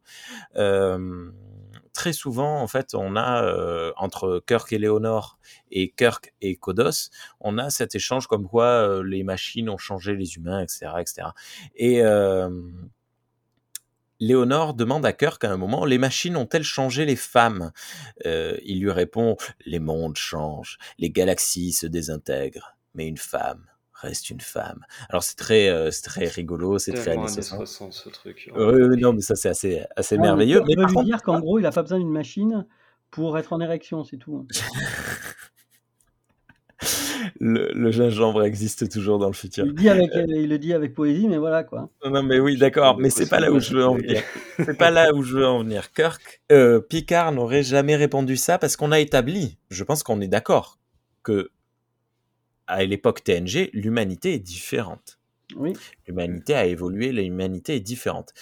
Euh, je- même si Riker se pose des questions dans le fameux épisode qu'on avait traité avec Thierry et Pauline, euh, dont j'ai oublié le nom, sur The euh, Outcast. The Outcast, euh, il se pose quelques questions sur ce que c'est quoi euh, que c'est euh, une femme, c'est quoi que c'est un homme.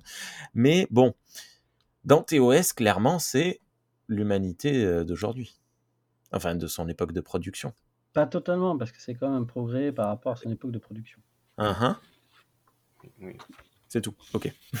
Non, mais je veux dire, t'échappes pas à ce que tu es. Kirk est un héros des années 60. euh, TOS, c'est une série des années 60. Même, euh, tu sais, le kitsch qui est, euh, qui est- que l'on voit, c'est un effet qui est euh, voulu. hein. Je veux dire, à l'époque, on faisait. Ah, le euh, visuel, oui. Dans certains visuels kitsch, euh, etc. Alors, euh, dans cet épisode, comme dans euh, toute la première saison, moi- j'aime bien. Strange Humor l'a repris dans son dernier épisode de la première saison en question. Faut voir comment tu es éclairé. Tu as souvent un éclairage qui n'est que sur les, les yeux pour faire ressortir le jeu des yeux, etc. ou autre. Tu as les femmes qui sont avec un filtre, tu sais. euh, Ah, leur- leurs yeux brillent de mille feux. Voilà. Mais même un Kirk Ouais, aussi, hein, ça lui filtre arrive. hein. flou aussi. Sur tous les, tous les gros plans, enfin tous les Ouais. plans serrés sur les visages, les femmes ont un filtre flou. un filtre flou. Enfin voilà, bref, on est dans les années 60. Et C'est, euh, euh, mais à côté de ça, il a décidé, en pleine guerre froide et en pleine guerre du Vietnam, je vous mets un, un russe et, un- et une personne euh, asiatique. euh, je vous fais le premier euh, baiser entre euh, euh, une personne noire et euh, un homme. Voilà. Il, tu peux pas leur demander d'être aussi progressiste que 20 ans plus tard ou 30 ans plus tard. Hein, les gens évoluent, les sociétés évoluent. euh, tu sais, euh, tu amènes, je veux dire, euh, n'oublie jamais que c'est une série et elle doit avoir un public si euh, tu, Oui, oui, tu- tu leur montres l'épisode en question, euh, tu sais, avec Riker ou autre, en plein des années 60, euh, bah, peut-être personne qui va regarder ta série, quoi. Ouais. Il y Ah, avait un, je- j'avais lu un, un- c'est Georges Taquet, je crois, qui, qui rapportait ça. euh, qui, il avait une discussion avec euh, Roddenberry dans, une piscine. Apparemment, ils allaient. la- Et- et je sais plus chez qui ils étaient, mais chez quelqu'un qui avait une piscine, ils étaient dans la piscine. Et, euh, et en fait, il lui avait dit, alors on a traité la, on a traité le racisme, on a traité euh, le, le, le sexisme. et il lui dit, et est-ce qu'on pourrait, donc à l'époque, il n'était pas euh, Outé. outé, voilà, hein, donc il était perçu comme hétéro en tout cas. Et il lui dit, est-ce que, est-ce qu'on va traiter euh, la, cause homosexuelle? Et Roddenberry lui a dit, euh, j'ai déjà pris beaucoup de risques avec cette série. Et euh, mon boulot, c'est que la série continue. Et il dit, si je fais ça, la série s'arrêtera. Et il dit mais, j'ai envie de le faire, mais je, je peux pas le faire parce que la série s'arrêtera si je le fais. Donc il y avait, il y avait une volonté quand même dans les années 60 de montrer une, une, humanité qui était plus évoluée que l'humanité des années 60, mais ils le faisaient en partant de leur point de vue à eux. Hmm. Et euh, forcément, ça, ça a ses limites, hein, euh, c'est euh, évident. Je pense que, donc, je pense que la série originale, et d'ailleurs Enterprise, je trouve, a quand même assez bien joué là-dessus, elle, euh, elle se place finalement à mi-chemin hein, entre euh, l'utopie quasiment absente et en, en début de dans les prémices dans Enterprise. Et la série originale est un intermédiaire en fait entre Enterprise et, et, la, et la, nouvelle génération. Mais même dans la nouvelle génération, l'humanité et la Fédération ne sont pas parfaits. Ça reste toujours des mondes en, en construction. Euh, des, Hmm. le, ce qui est vraiment utopique dans la, dans la Fédération, euh, avant tout, c'est la volonté de faire mieux. Et c'est ce que dit Picard d'ailleurs à Q euh, plusieurs fois. Il dit euh, on s'est amélioré et on va continuer à s'améliorer. C'est-à-dire que même eux ont conscience que leur société n'est pas parfaite euh, et qu'elle a encore besoin d'évoluer et de, devenir meilleure pour, pour tout le monde. Et, et c'est là qu'aussi il y a parfois peut-être un malentendu quand on parle d'utopie, parce que c'est vrai que les, les, les, le mouvement utopie du, du 19e siècle, ils avaient la, la volonté de présenter des sociétés parfaites de, de leur point de vue. Et euh, Star Trek, euh, en tout cas, euh, les séries dont on parle là, sont, sont plus subtiles que ça. Ok. Puis euh, n'oublie jamais que euh, dans ces années 60, Roddenberry n'est pas le seul, hein, il y a d'autres personnes euh, avec lui. Et euh, quand il crée euh, Next Gen, c'est 20 ans plus tard. Alors je vais te poser une question, euh, Rémi. euh, tu pensais quoi il y a 20 ans, toi? Euh, il y a 20 ans, je, j'avais, je pensais euh, à l'heure qu'il est. Euh, j'avais 13 ans, je, je sais plus. Tu je pensais sûrement à- aux filles. Question d'utopie, de morale ou quelque chose, tu vois Comme tu dis, bah voilà. non, Ouais. j'étais socialiste à l'époque. Je savais pas que j'étais centre droit. Ok. Ah, t'es centre droit, toi. Ben non, mais à l'époque. Ah, Euh, Macron. Macron, centre droit ou non? Bon, bref. Euh, on avance un peu dans l'histoire. On va la terminer euh, quand même parce que à nouveau revient cette discussion entre Kodos et Kirk. Et Kodos l'accuse, euh, accuse la société d'être tellement mécanisée, électronisée, mais d'avoir perdu toute son humanité. Et la fille revient et remet un tacle par derrière. Je, je suis assez surpris par cette euh, discussion, euh, mais euh, mais bon, pourquoi pas? Bon, euh, Kirk prouve que non, hein, qu'il sait qu'il est au contraire, euh, qu'il est, plein d'humanité, puisque ben euh, c'est pas ne pas être humain que de confronter un massacreur de masse euh, à son, son caca, je pense. Je, je sais pas ce qu'ils ont voulu faire avec ça, mais je trouve que ça fait vraiment très. Alors en plus d'être des criminels, c'est des, vieux réacs euh, ludites. Ouais. Genre, ah, bah, vous avez vu les jeunes maintenant avec leur smartphone, euh, ils comprennent plus rien, ils sont devenus complètement cons. Non, mais ça me rappelle, il y a quelques, il y a quelques années, je, je me faisais souvent haranguer sur euh, Twitter par le, le, via le, le compte de Star Trek pour les nuls, qui n'existe plus, ne le cherchez pas, euh, parce que on nous disait, euh, euh, ouais, le- le- l'utopie par la, par la, par les machines ou je sais pas quoi, les ordis, blablabli, blablabla, c'est n'importe quoi, euh, ça va finir à la Matrix. J'étais, là, mais je comprends pas ce point de vue, cette Et- attaque euh, sur, Mais on va- sur va euh, Star Trek qui n'a jamais hein. été comme ça. Tu, noteras, tu noteras également que euh, il dit ça. euh, c'est peut-être pour faire un, un effet ironique, puisque euh, qu'est-ce qui a permis à Kirk de, de, de vraiment le soupçonner suffisamment pour euh, le confronter? Le fait qu'il puisse, le fait qu'il confronte euh, dans ce- de son côté des données qu'il récupère par la technologie, et le fait qu'il euh, va faire une analyse de voix qu'il ne peut faire que par la technologie. Hmm. C'est la technologie en fait. Donc, euh, est-ce qu'il n'y a pas un- une volonté de faire un effet ironique de, de vis-à-vis du personnage de Kodos, de dire bah, enfin, tu, tu vois ce que je veux dire, c'est euh, c'est mine de rien, t'as as, ce côté ironique de, au final, il se fait avoir parce qu'il dénonce. C'est ce qu'il dénonce qui fait qu'il va être découvert. Et d'un autre côté, tu as ce côté, tout est mécanisé, donc les gens réfléchissent moins. Et en attendant, c'est parce que Kirk a réfléchi à, euh, à ce qu'il pouvait obtenir par, euh, par lui-même, par rapport à ce qu'il sait faire, par rapport à ses. Voilà, il, a fait des. Enfin, l'ordinateur l'a aidé, mais il a en partie fait des recherches. C'est lui qui aiguille l'ordinateur sur ce qu'il veut savoir, sur les données qu'il veut. euh, voilà. Ce qui prouve qu'il a quand même une certaine intelligence une façon de penser bien à lui, par lui-même, qu'il n'est pas soumis aux machines. Donc il y a peut-être deux, parallèles intéressants à faire là-dessus. Néanmoins, néanmoins, peut-être, mais néanmoins, euh, il n'accuse personne jusqu'à ce qu'il voit euh, Ko- Ko- Kodos et sa fille, Léonore, parler. Et là, elle dit clairement que c'est lui.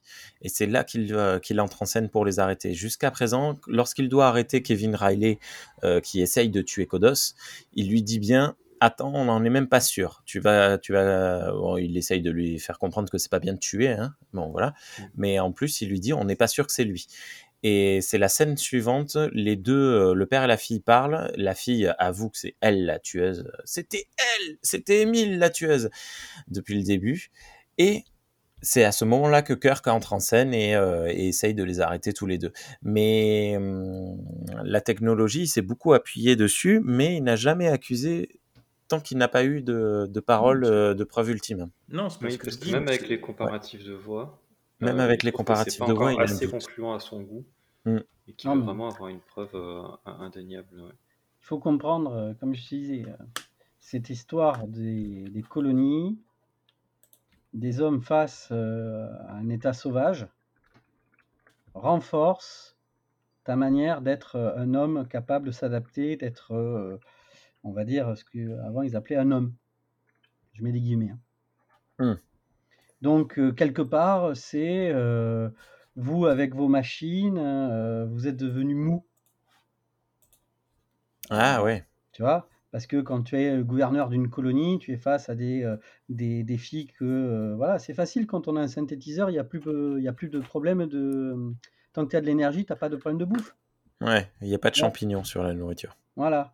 Et donc, euh, alors que nous, on était à la dure, on était à l'ancienne, ça, ça forge un tempérament que, et donne de faire des choix que vous, hommes, autres, euh, et le- euh, qui êtes dans le confort de la technologie, ne pouvez pas comprendre. Hmm. C'est vrai. Ok. Tu vois Ça rappelle le Gers. Ça va, on a la fibre maintenant, hein, c'est bon. Ah, mais Euh, qu'est-ce que vous êtes ramolli Je, ben voilà, je sais pas. Vous avez d'autres choses à dire sur ce- cet épisode qui nous a donné je- à Ah beaucoup de bah, réflexions Alors, quand je- même. hein. je- moi, je mettrais quelque chose sur l'actrice qui n'a pas 19 ans, enfin, du moins, euh, fait physiquement plus, qui a un jeu assez, euh, assez rare pour l'époque. Elle a un jeu très expressif. Et euh, ça m'a euh, beaucoup marqué par rapport à. Il y a même des plans entiers sur l'expression de ses yeux. Et ça, par contre, Ah, c'est assez, ouais. c'est assez nouveau, je trouve. Même si, après le rôle, on est hélas dans le cliché de, la femme hystérique. Euh, bon cliché des années 60, euh, encore une fois, donc on va passer dessus. Le nommer, mais euh, le mettre sous le tapis, mais le nommer quand même. Mm. Le, mais euh, voilà, je trouve son. Parce qu'à part ça, le, le- le- moi, le, personnage ne m'a pas tellement euh, déplu, parce que, comme on dit, c'est euh, Kirk qui croit arriver à quelque chose par la séduction se fait retourner complètement, donc euh, elle est euh, assez maligne pour retourner Kirk. C'est une actrice, donc elle Ah. joue très bien. Bah, Et le jeu de la, de la comédienne est pour moi euh, assez moderne, je trouve. Pour, euh, justement, tout est assez théâtral, comme tu dis, les poses de Shatner, dans pas mal de choses, alors qu'elle, elle est beaucoup plus dans un jeu de cinéma, alors que les autres, et par exemple ceux qui jouent Kodos, sont dans des jeux beaucoup plus de théâtre. Ouais, c'est vrai, c'est vrai. Euh, moi, je tiens, je tiens à préciser que son intelligence euh, est surtout mise en. Enfin, comme Izimatu, elle Guillaume, à euh, la touche espace. Non, non. Marche. non, remets, remets la Mais quoi Qu'est-ce qu'il dit Il a fait exprès pour que tu te taises. Vas-y. non mais, je, non, mais je croyais que ça avait planté, je comprenais pas. Euh, merci Matou pour, euh, pour ça. Euh, je sais pas si je vais venir vous voir à Toulouse quand même hein, bientôt, je ne sais pas. Euh, non, moi, ce qui m'intrigue, enfin, ce qui, ce qui m'intrigue là-dedans, tu vois, et c'est aussi là que tu vois l'intelligence de la nana. Donc, quand, tu, quand effectivement on te dit qu'elle est capable de retourner Kirk à son propre jeu, c'est que moi, la question que je me pose, et alors, l'épisode donne pas vraiment, euh, bah, donne pas du tout la réponse même, mais je trouve que la réponse serait super intéressante pour, enfin, s'il y avait eu plus de développement de personnage pour, pour elle surtout, comment elle, comment elle, elle a su. Voilà. C'est comment elle a su qui était Kodos ah bah, tu sais, quand c'est ton père, au bout d'un moment, tu, tu, tu, comprends, tu te doutes. peut-être qu'il y a des bah, sujets qui l'évitent absolument de parler. Peut-être que. C'est pareil, c'est hors champ. Si je devais faire le métier des scénaristes, et normalement, c'est pas à nous de le, de le faire, je pense que peut-être que Kodos, tu sais, a rencontré dans une de ses tournées un ancien qui a voulu le reconnaître. Ah oui, le premier des neuf. Le premier des neuf, ah, et que, tu vois, il a commencé à faire des trucs et qu'elle a mmh. commencé à te le zigouiller, puis après, elle s'est posé des questions et tout, qu'elle a compris mmh. tout ça et tout.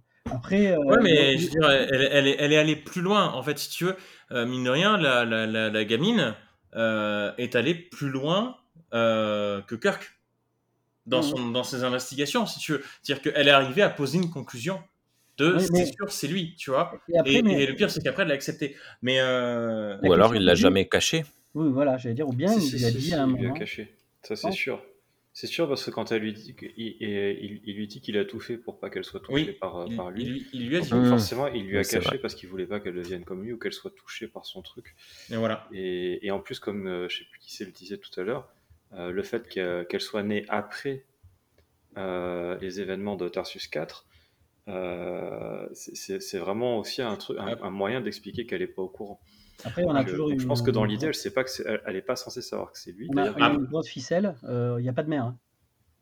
Oui. Oui. Ah non, mais après, moi je trouve, je trouve que justement, le, fait qu'elle soit au courant n'est pas un défaut au, niveau, au, contraire de l'épisode. Je trouve que justement, ça met en valeur le, Enfin, ça met en valeur le personnage, ça soulève plein de questions. Ça veut dire qu'elle a, trouvé que c'était lui, qu'elle a accepté, et qu'elle a accepté au point de, tuer les, le, peu de personnes qui pouvaient encore le démasquer. Donc elle a un cheminement très psychologique, euh, mm. elle est instable, enfin, je veux dire, tu sais ce que je veux dire, c'est... Mm. Mais euh, tant qu'à faire, euh, moi, je vous avoue, j'aurais fait en sorte que c'était une orpheline de... Tarsus. Tarsus. ah, qu'il a adopté, ok. Mm. En même temps, elle lui ressemble pas trop. Hein. Bref. Ok. Euh, je sais pas. moi, je trouve que c'est vraiment. Euh, le fait qu'elle soit pas censée être au courant et tout ça, je trouve que c'est vraiment important pour la, la scène où, euh, où, justement Kodos découvre que qu'elle tue les gens pour le couvrir oui. et qu'il est complètement dévasté par, par, ce qu'il apprend, quoi, et que et que tu, tu vois qu'il est, enfin, ça le, ça le détruit de voir que bah, finalement il n'a pas brisé le cycle et que euh, qu'il n'a pas alors question qu'il n'a pas réussi à faire euh, à faire d'elle une innocente quoi. Question euh, comment prendre le sacrifice de donc de Kodos qui sauve Kirk? Ah bah. allez-y si moi j'ai une réponse mais allez-y d'abord Guillaume? Oui non mais Merci, je, commence à avoir l'habitude maintenant, merci. je je saurais pas dire, c'est je pense pas que ce soit une. Euh, je pense pas que ce soit une tentative de sa part de se racheter lui. Euh, je pense que c'est une tentative de sa part de sauver sa fille et de mettre fin à, de mettre fin à ce cycle justement. Parce que non seulement en mourant, lui, il aura la paix, non seulement en mourant, lui, il va peut-être faire comprendre à sa fille le, le mal qu'elle fait, qu'il voulait à tout prix lui éviter, et en plus de ça, euh, il va sauver quelqu'un qui, qui n'a pas à mourir, quoi. En fait, euh, il, met en plus de ça, si tu, si tu, tu, remarques bien, il met fin à un cycle dont jusque-là il ignorait tout. Parce que les sept personnes mortes avant, il, euh, l'apprend à ce moment-là. Donc, il y a, je pense qu'il y a beaucoup de choses qui doivent se passer dans sa tête et je, je, je, sais pas je pense qu'il y a un petit peu de tout ça. Voilà, au, moins, euh, au moins, il meurt. Je sais pas. Euh, du coup, moi, du, point de vue de, on va dire, diégétique, euh, je suis assez d'accord avec, avec Guillaume. Et d'un point de vue plutôt externe, c'est-à-dire qu'est-ce que l'épisode veut montrer, veut nous montrer en, mettant ça en scène, c'est vraiment, je pense que l'idée, c'est vraiment de dire, voilà, c'est un personnage, c'est une forme de rédemption. Euh, il se sacrifie pour sauver quelqu'un, donc ça veut dire que finalement, euh, tous les gens qu'il a tués, c'est quelque chose qu'il regrette. Et euh, voilà, c'est pour montrer que le personnage a une, rédemption, pour donner une rédemption au personnage. Et d'ailleurs, c'est devenu plus tard, je pense que dans les années 60, ça l'était pas. mais c'est devenu euh, plus tard un cliché un peu euh, dans, dans, dans les films et séries, le, le coup de la, de la rédemption sacrificielle.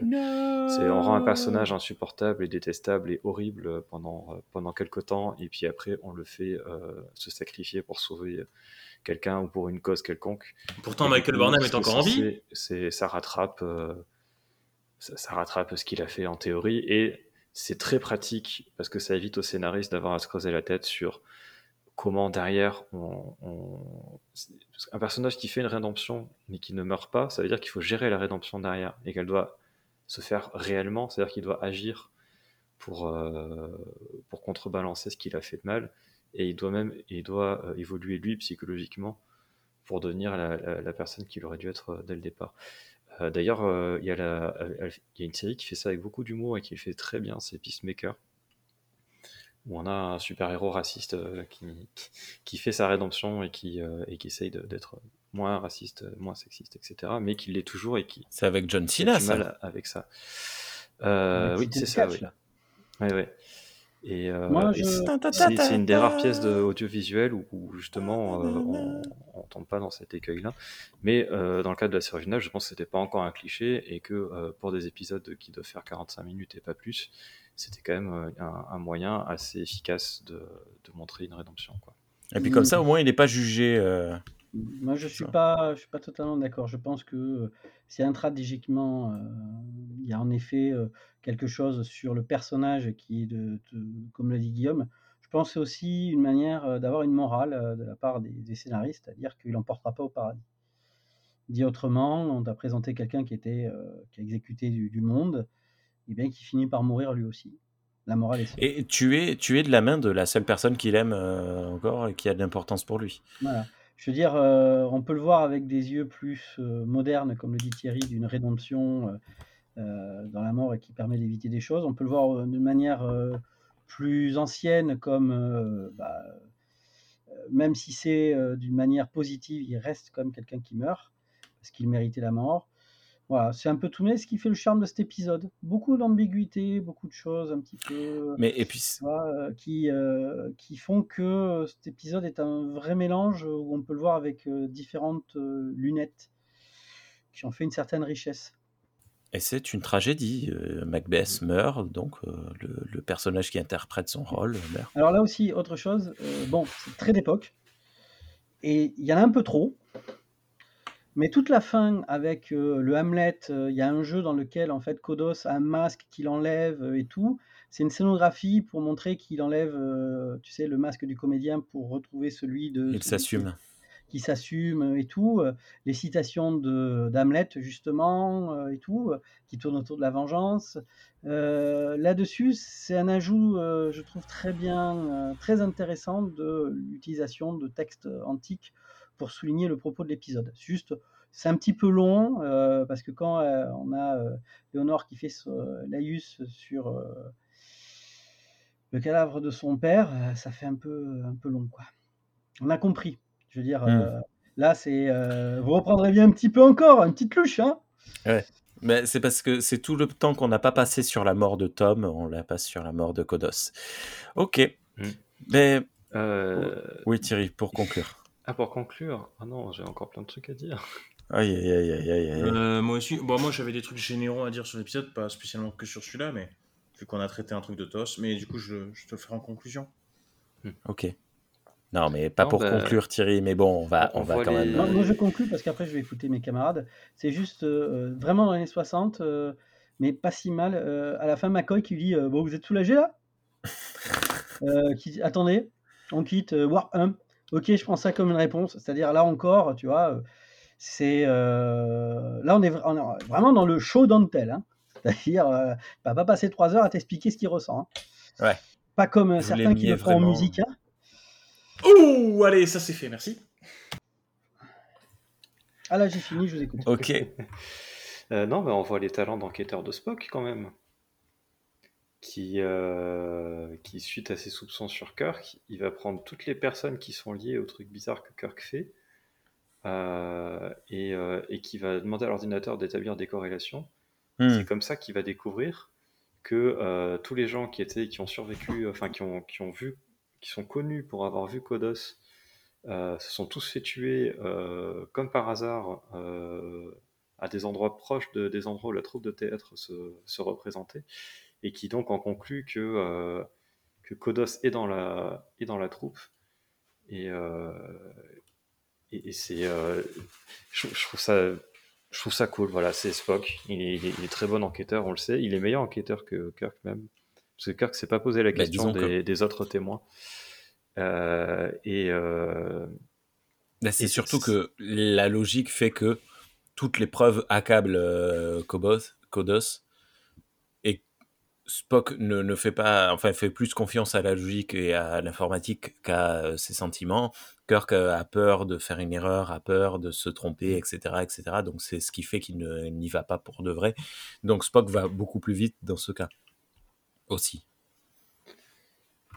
Oui, oui, si, si, si, oui, je pense que c'est, je pense que c'est ça, hein, c'est le, bonus vulcain, quoi. Mais euh, et c'est, ça qui permet quand même que euh, finalement on ait des discussions entre les, les, membres de, entre le, entre Kirk, Spock et et euh, c'est grâce à ça, quoi. Et qu'ils vont le, ils vont le confronter, ils vont le voir, et ils disent bon, on a compris, maintenant faut qu'on, faut qu'on en parle, quoi. Et, ça, c'est intéressant aussi, c'est parce que justement, des discussions entre les personnages, ça appuie un truc. Euh, on en a parlé vite fait, mais je trouve que c'est vachement important.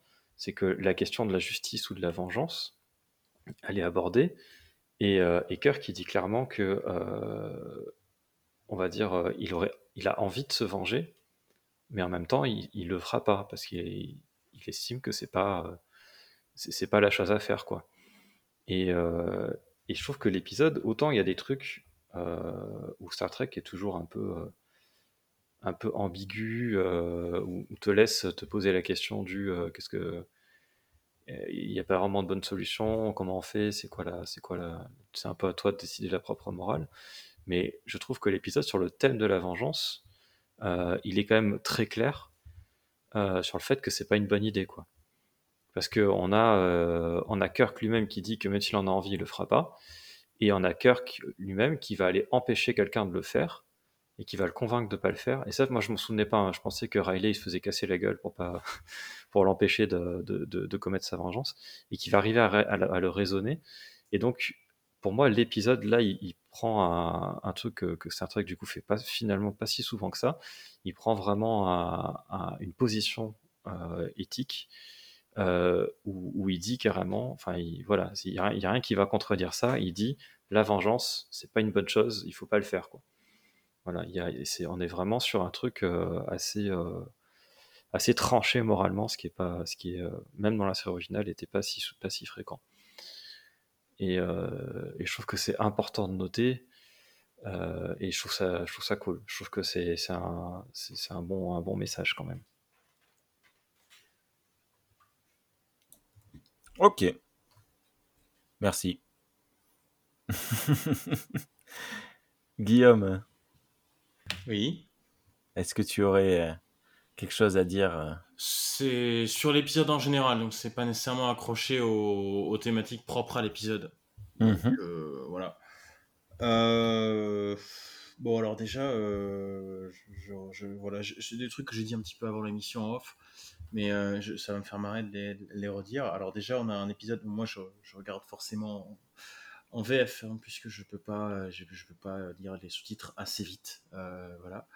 Euh, là, on a une, on a une VF particulière. Alors moi, celui que je préfère le plus dans la VFQ de de, de, la série originale, c'est Spock. Le, VFQ. Ben, oui, parce qu'il n'y a pas de. C'est quoi? Non, c'est pour les personnes qui ne connaissent version, pas. Version française québécoise, puisque la série originale n'a jamais été doublée en français. Euh, en mhm. ce qu'on appelle le True French ou la VFF. Voilà, il n'y a que une version euh, euh, francophone québécoise qui existe pour, pour la série originale. Mhm. voilà. Et, et, alors c'est assez marrant de voir qu'ils vont mettre leur, le, fameux accent anglais sur les noms qu'ils vont prononcer. Donc quand on parle, on dit le capitaine James T. Kirk.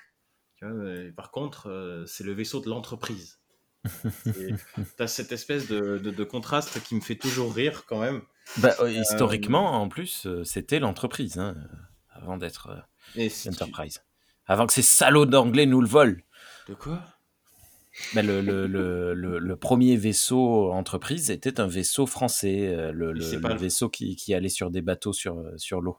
Mais c'est pas C'était un français qui, nous a été volé par les Anglais. Mais on s'en fout de ça, ça n'a ça n'a rien à voir. Ah ben non, historiquement, il s'appelle l'entreprise. Il s'appelle pas l'Enterprise, il s'appelle bien l'entreprise. Et ce, et ce vaisseau qu'on suit dans Star Trek, qui s'appelle pas l'entreprise. C'est c'est la suite, c'est la continuité. T'as bien vu le, le, le, le bureau de, de l'amiral Machin dans Into Darkness. Ben, c'est l'évolution de, depuis l'entreprise. Donc c'est l'entreprise. T'as bien vu la série Star Trek Enterprise. Entreprise, pardon.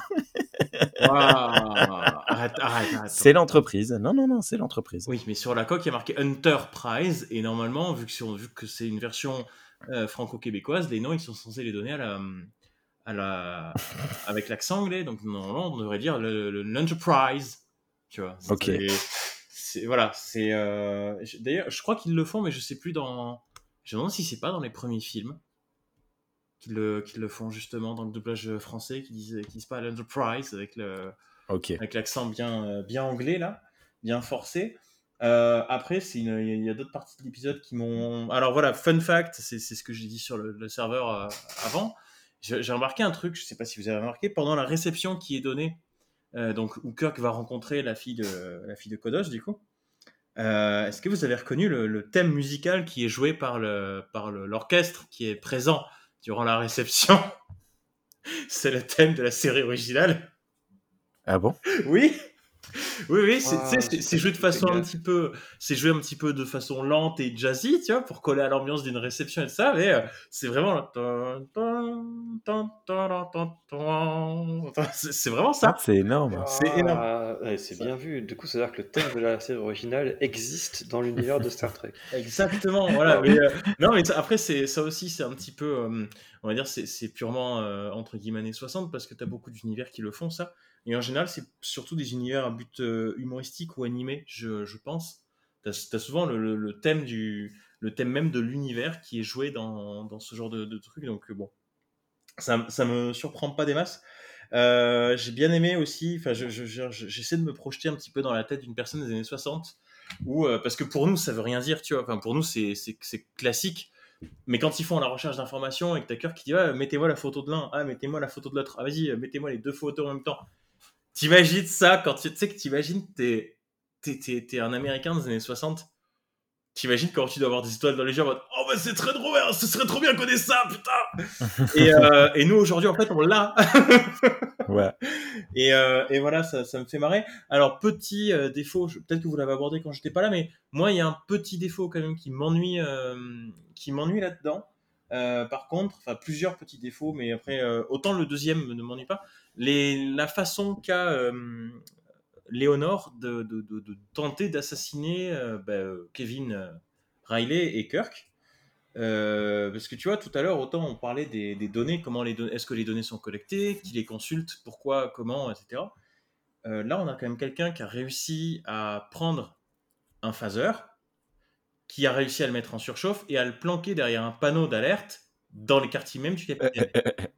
Oui. Alors, je suis désolé, mais euh, déjà que pour la nourriture, c'était balèze. Surtout qu'après, euh, surtout qu'après, on te dit, euh, ouais, euh, Riley, il s'est échappé. Ah, capitaine, euh, la porte de l'armurerie est fracturée. En phaser est porté manquant. Vous étiez où tout à l'heure, les gars?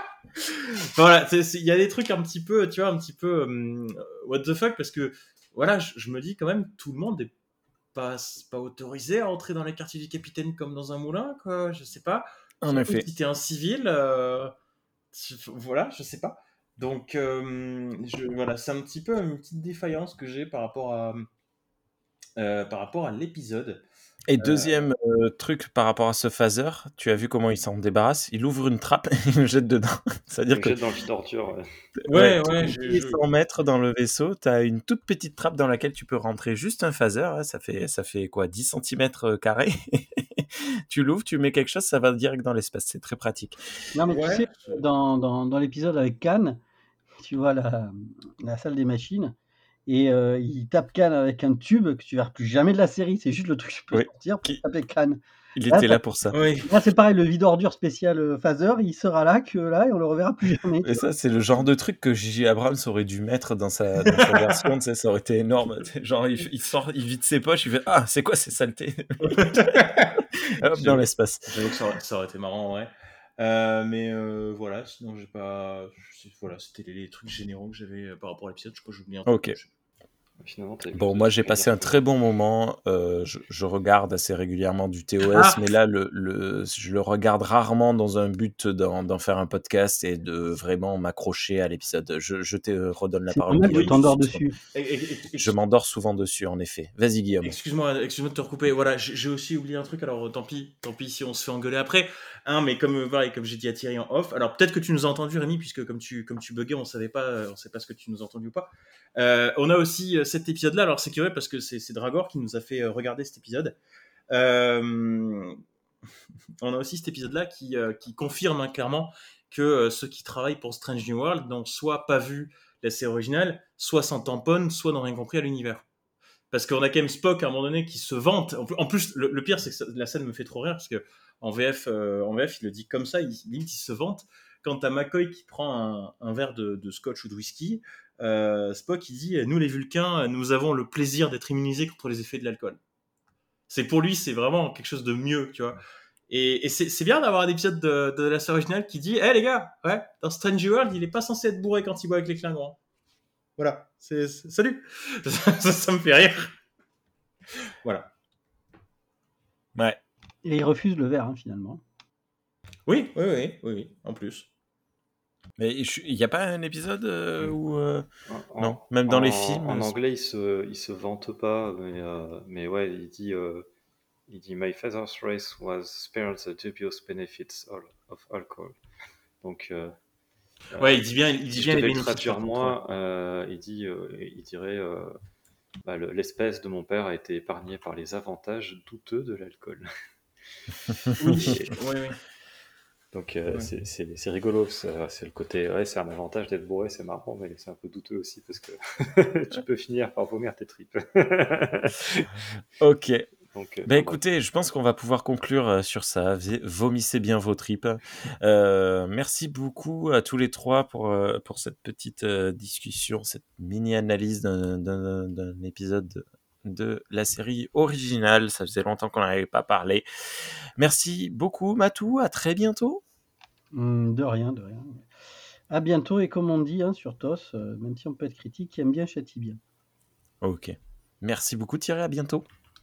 Bah, merci, euh, à bientôt. Et puis, ouais, juste euh, dire un épisode beaucoup plus subtil que, que ce qui pourrait paraître au premier abord. Et merci, Guillaume. À très bientôt. Eh bien, merci et à très bientôt aussi. Voilà, bonne soirée à tout le monde. Bonne soirée à toutes et à tous. Ciao. Ciao tout le monde. Tu lui as coupé la parole. hein.